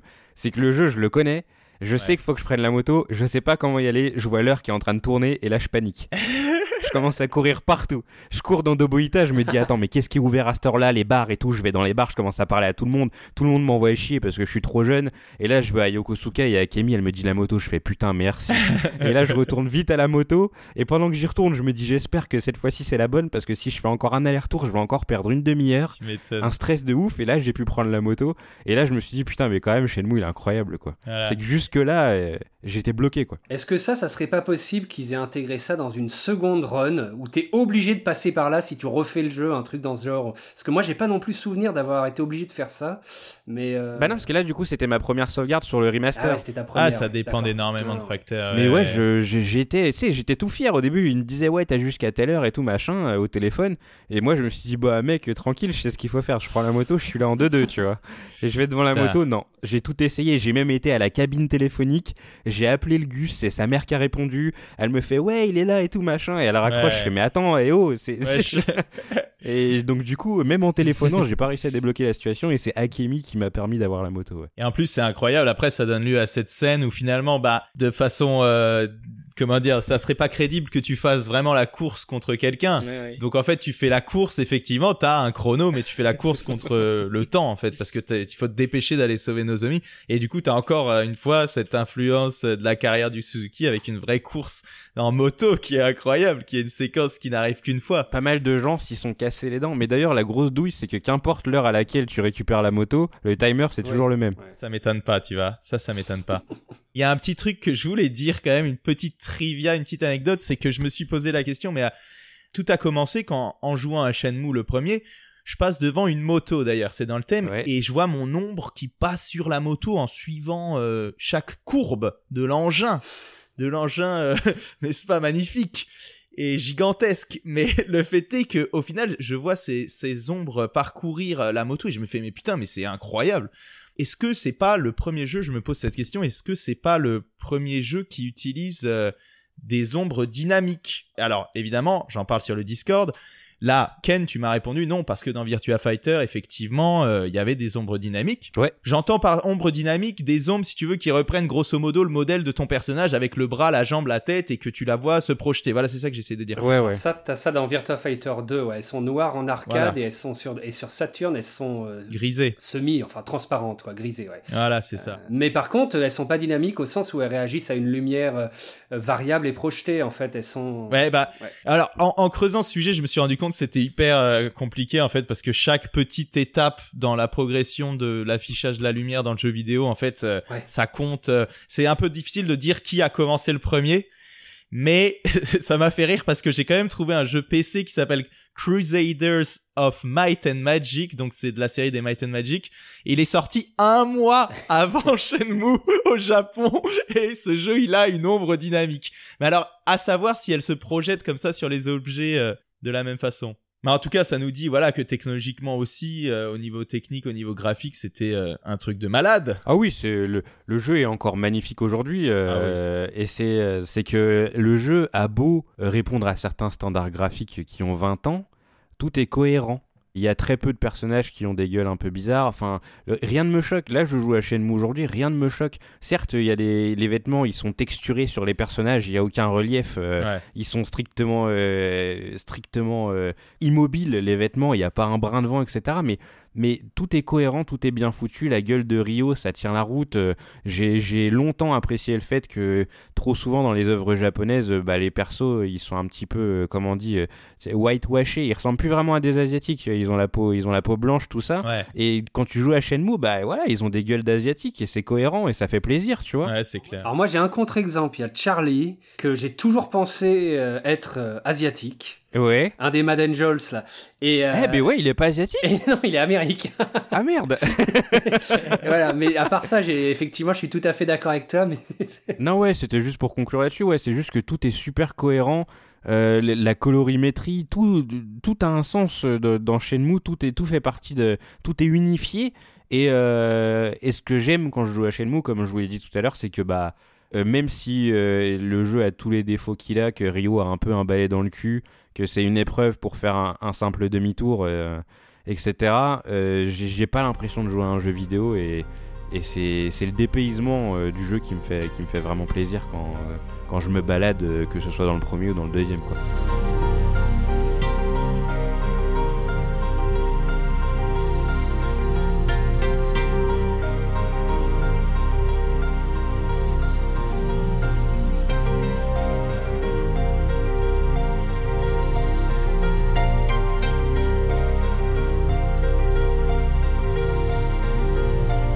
Petit truc auquel je pensais, mais c'est pas important, c'est juste une anecdote. Euh, je me suis aperçu que dans Spike Out Final Edition, qui est donc un beat'em all en arcade, c'est assez drôle parce qu'on commence dans la maison du personnage qu'on choisit. La maison se fait attaquer. On sort, on traverse un petit chemin sur une colline arborée avec une rambarde, puis on arrive à une ville portuaire en bord de mer. Incroyable. Et c'est fait en 99, donc euh, voilà, Shenmue euh, est dans les est dans l'eau quoi. Ouais. Et c'est vraiment pas loin du début de Shenmue comme construction d'espace en fait. En, bon, en plus Virtua City, Virtua Cop, enfin voilà, beaucoup plus Ouais. euh, arcade Sega. Comme quoi, il y a Shenmue devait vache, devait vraiment flotter autour de tous ces jeux ou concentrer tous ces jeux là. Mais bon, ça c'est ouais. Ce que je voulais dire aussi, c'est mon premier sentiment en découvrant manette en main Shenmue, c'était une déception, je crois me souvenir. Parce que l'intro euh, avait une 3D un peu, euh, un peu stérile, un peu clean. On tombe sur un affrontement, un combat qui est euh, court, qui est un peu caricatural, il est surdécoupé en mise en scène. Ouais, c'est vrai. Les coups de pied ralentis en font beaucoup. Le, le- le- le triple axe caméra sur le, quand le père vrille, c'est un peu beaucoup. Il y a un côté série B. euh, Ça cabotine un peu. Bon, alors, ça cabotine facilement dans Shenmue parfois, mais euh, bon. Et puis les dialogues étaient pas fous. C'était, ça commence, c'est Inesan, Inesan, Ryo-san. I'm alright, but Azuki Sensei, My Father, Fukusan, Fukusan, Ryo-san, Fukusan, Father. Voilà, ça se, vois, ça se répète beaucoup. ça fait vraiment série B jusqu'au jusqu'au cri du héros, jusqu'à non qui est hyper cliché aussi. c'est vrai, c'est vrai. Ce qui est le côté qui fait que ça compense tout, c'est dingue de vie et de nostalgie indirecte. Moi, j'ai pas grandi au Japon, mais ce jeu, il est venu me, taper la corde sensible d'otaku qui commençait à, apparaître, quoi. et ce, ce, petit bout de Japon urbain virtuel bien arrangé, parfaitement lisse, situé bah, dans les années de mon, de mon enfance à moi, en fait. Ouais. Ça aussi, c'est important. Il y a le contexte dans lequel j'ai joué. C'était un bond dans le, dans le, passé proche, en fait, pour moi. Ça m'a frappé de plein fouet. J'avais l'âge qu'il fallait, donc j'étais ado. J'avais la machine, j'avais le temps de jouer aussi, donc ça, c'était parfait. Et c'est un énorme facteur de pourquoi j'adore ce jeu. Hein. Euh, dix ans plus tard, c'est sûr que je, je l'aurais pas vécu pareil, quoi. Ce qui est génial aussi, c'est que c'est un bond dans la jeunesse d'un jeune japonais dont j'avais presque le même âge en France à une époque où l'idée du Japon, c'est quand même un jeu qui parle du Japon vraiment aussi, ça euh, me passionnait. Il y a quand même des détails culturels, le fait qu'il boive sa canette et qu'il la jette juste à côté, parce qu'effectivement au Japon on ne marche pas avec une canette. Il y a un critique de l'époque du magazine Game Informer, je crois, qui faisait la critique du jeu et qui disait que s'il fallait travailler, marcher, parler aux gens autour de... Enfin voilà, ben, il y avait autre chose qui permettait de le faire, c'était la vie. Mais en fait, cette critique, je la trouve malvenue dans le cas de Shenmue, parce que la vie d'un japonais en 1986, pour un ado occidental de la fin des années 90 comme moi, c'était un dépaysement total, et ça suffisait à enfoncer toutes les, toutes les barrières, toutes les réserves possibles, toute la même la petite déception que tu peux avoir. quoi. C'était vraiment un coffre au trésor. Euh, c'est aussi ça qui fait que c'est un jeu spécial qui est plus important que les autres. Yokosuka existe dans mon imagination, avec ses rumeurs de ville, avec le chien euh, à l'arrière, ses bruits de fond, le, chien qui aboie quoi, quand tu passes. Quoi. Hmm. euh, son téléphone en libre accès, ses distributeurs de boissons, c'est... Je, il, vit en nous ce décor en fait, après coup. C'est quand. Euh, il n'y a pas beaucoup de jeux qui ont atteint ça, et après, bon, ouais, j'aurais voulu faire un point sur le fait qu'il y ait quelque chose de quasi religieux avec Shenmue 2 et il y a un caractère presque sacré, au moins dans spirituel, dans le, rapport que beaucoup de joueurs ont à ce jeu-là, et c'est passé par le, fait qu'on discute entre nous en disant tiens tu sais que tiens t'as remarqué, et puis après tous les détails qu'on découvre, le, je sais pas les, le cafard, les pâquerettes, j'ai découvert que, quand on allait longtemps dans le jeu, il y avait des pâquerettes qui poussaient, et le cerisier se remplumait progressivement. Le sens du mystère dans ce jeu-là, enfin il y avait quelque chose de fétichiste, ah ouais ça il y a cet aspect-là par exemple, moi, je me suis enregistré, j'utilisais le, le, CD4, parce qu'on n'a pas trop parlé de Watch Shenmue ou du CD4 de Shenmue. Mais c'est pareil, combien t'as de jeux qui ont un Watch Shenmue, qui ont des personnages qui t'expliquent le jeu avant de le jeu en lui-même? Ça, c'est un, c'est un préambule, ça a quelque chose de solennel ou de. Enfin, ça, c'est mystique quasiment. Les personnages hors du jeu cassent le mur et viennent te raconter son mécanisme. C'est complètement dingo, ça. Et moi, j'écoutais euh, les musiques sur le CD4, je m'en étais fait une cassette audio et c'était vraiment une fétichisation. Et en fait, je me suis aperçu que le jeu, il y avait plein de quêtes, plein d'objets à fétichiser, donc de collectibles. Mais en vérité, à l'extérieur du jeu, en tant que produit dérivé goodies, il n'y a pas grand-chose. Il y a le guide officiel, il y a quelques petits trucs, tu peux avoir quelques figurines, mais en fait, c'est un jeu qui est qui n'a pas du tout euh, pris le pli de, de, la grosse grosse masse de produits dérivés. Et ça aussi, je pense que plus toutes les rumeurs qu'on a pu avoir sur est-ce qu'il y aura Shenmue 3 pendant des années après. Tous les, tous les 1er avril, t'entendais, ah, il y aura Shenmue 3, ça se passera au Canada, etc. et tout ça, je pense, ça a participé de, d'un rapport complètement euh, fou au jeu, en fait. c'est le mystère avantageux, c'est le less is more, comme diraient les, les pubards, et ça participe de, de l'aura, de, de, de, son attrait incroyable, quoi. De... En fait, il y, y, a eu très peu de choses autour. Il y avait quasiment que le jeu, quoi. Enfin, il y a eu plein de choses avant, mais tu peux pas collecter des, monceaux de figurines, tu, tu peux pas faire... Bah, c'est un, jeu qui est dingue dans son dispositif. un jeu qui a coûté autant de fric, tu pourrais imaginer qu'il y ait des produits dérivés à blinde là-dessus, tu vois, en fait. Euh, et c'est pas vraiment le cas. Ouais, c'est vraiment le jeu dans son essence, et qui n'est pas soutenu par, euh, voilà, par énormément de choses matérielles. Ouais, je vois ce que tu veux dire. Plus la personnalisation de l'expérience Shenmue, c'est-à-dire qu'effectivement, chacun fait sa partie à soi, elle n'appartient qu'à toi. Ça, c'est un truc, euh, c'est ton rapport à la foi, quoi, limite. Enfin, bon, allez, je vais pas pousser mon, ma connerie plus loin que ça, mais, et puis aussi toutes les fausses c'est pareil, parce qu'on parle de Shenmue 3 qui, euh, qui annonce des choses et qui ne seront pas dans le jeu final, le, High Grand Battle et tout ça. Shenmue, c'était pareil, le développement, c'était un mystère, il y avait des images qui étaient montrées. Moi, j'étais persuadé que le combattant réel, en vrai, ça passerait à la baille, parce qu'il y avait des images euh, sur, euh, sur la pente de Yamanose devant le temple, là où on voyait qu'il y avait du combattant réel. Ça faisait des, vraiment du, du développement kit, quoi, des, images du, mm. du, work in progress. Et j'étais persuadé que non, mais c'est beaucoup trop ambitieux. Ok, c'était la base Virtua Fighter, mais en fait, ils vont le virer.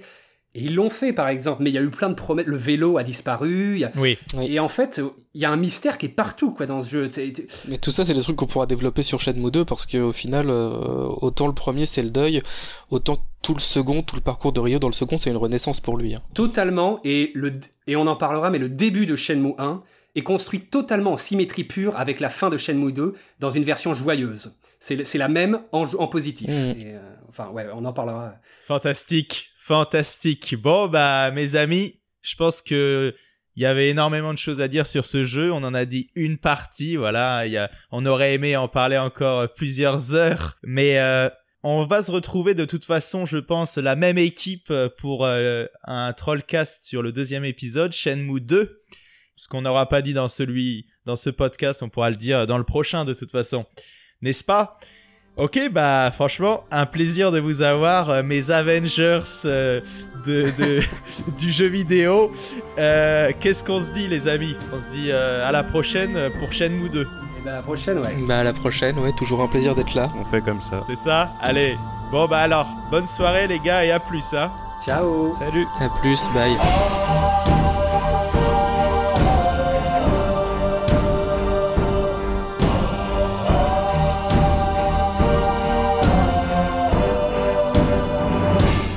Petite correction. D'une part, Yukawa Hidekazu, personne réelle cachée dans Shenmue et présente dans What's Shenmue, était à l'époque juste directeur général de Sega, dont le président était Shoichiro Irimajiri. D'autre part, après de longues recherches pas évidentes, on peut finalement répondre à la question sur le sens du titre Shenmue, comme quoi le caractère secret du jeu se situe aussi là.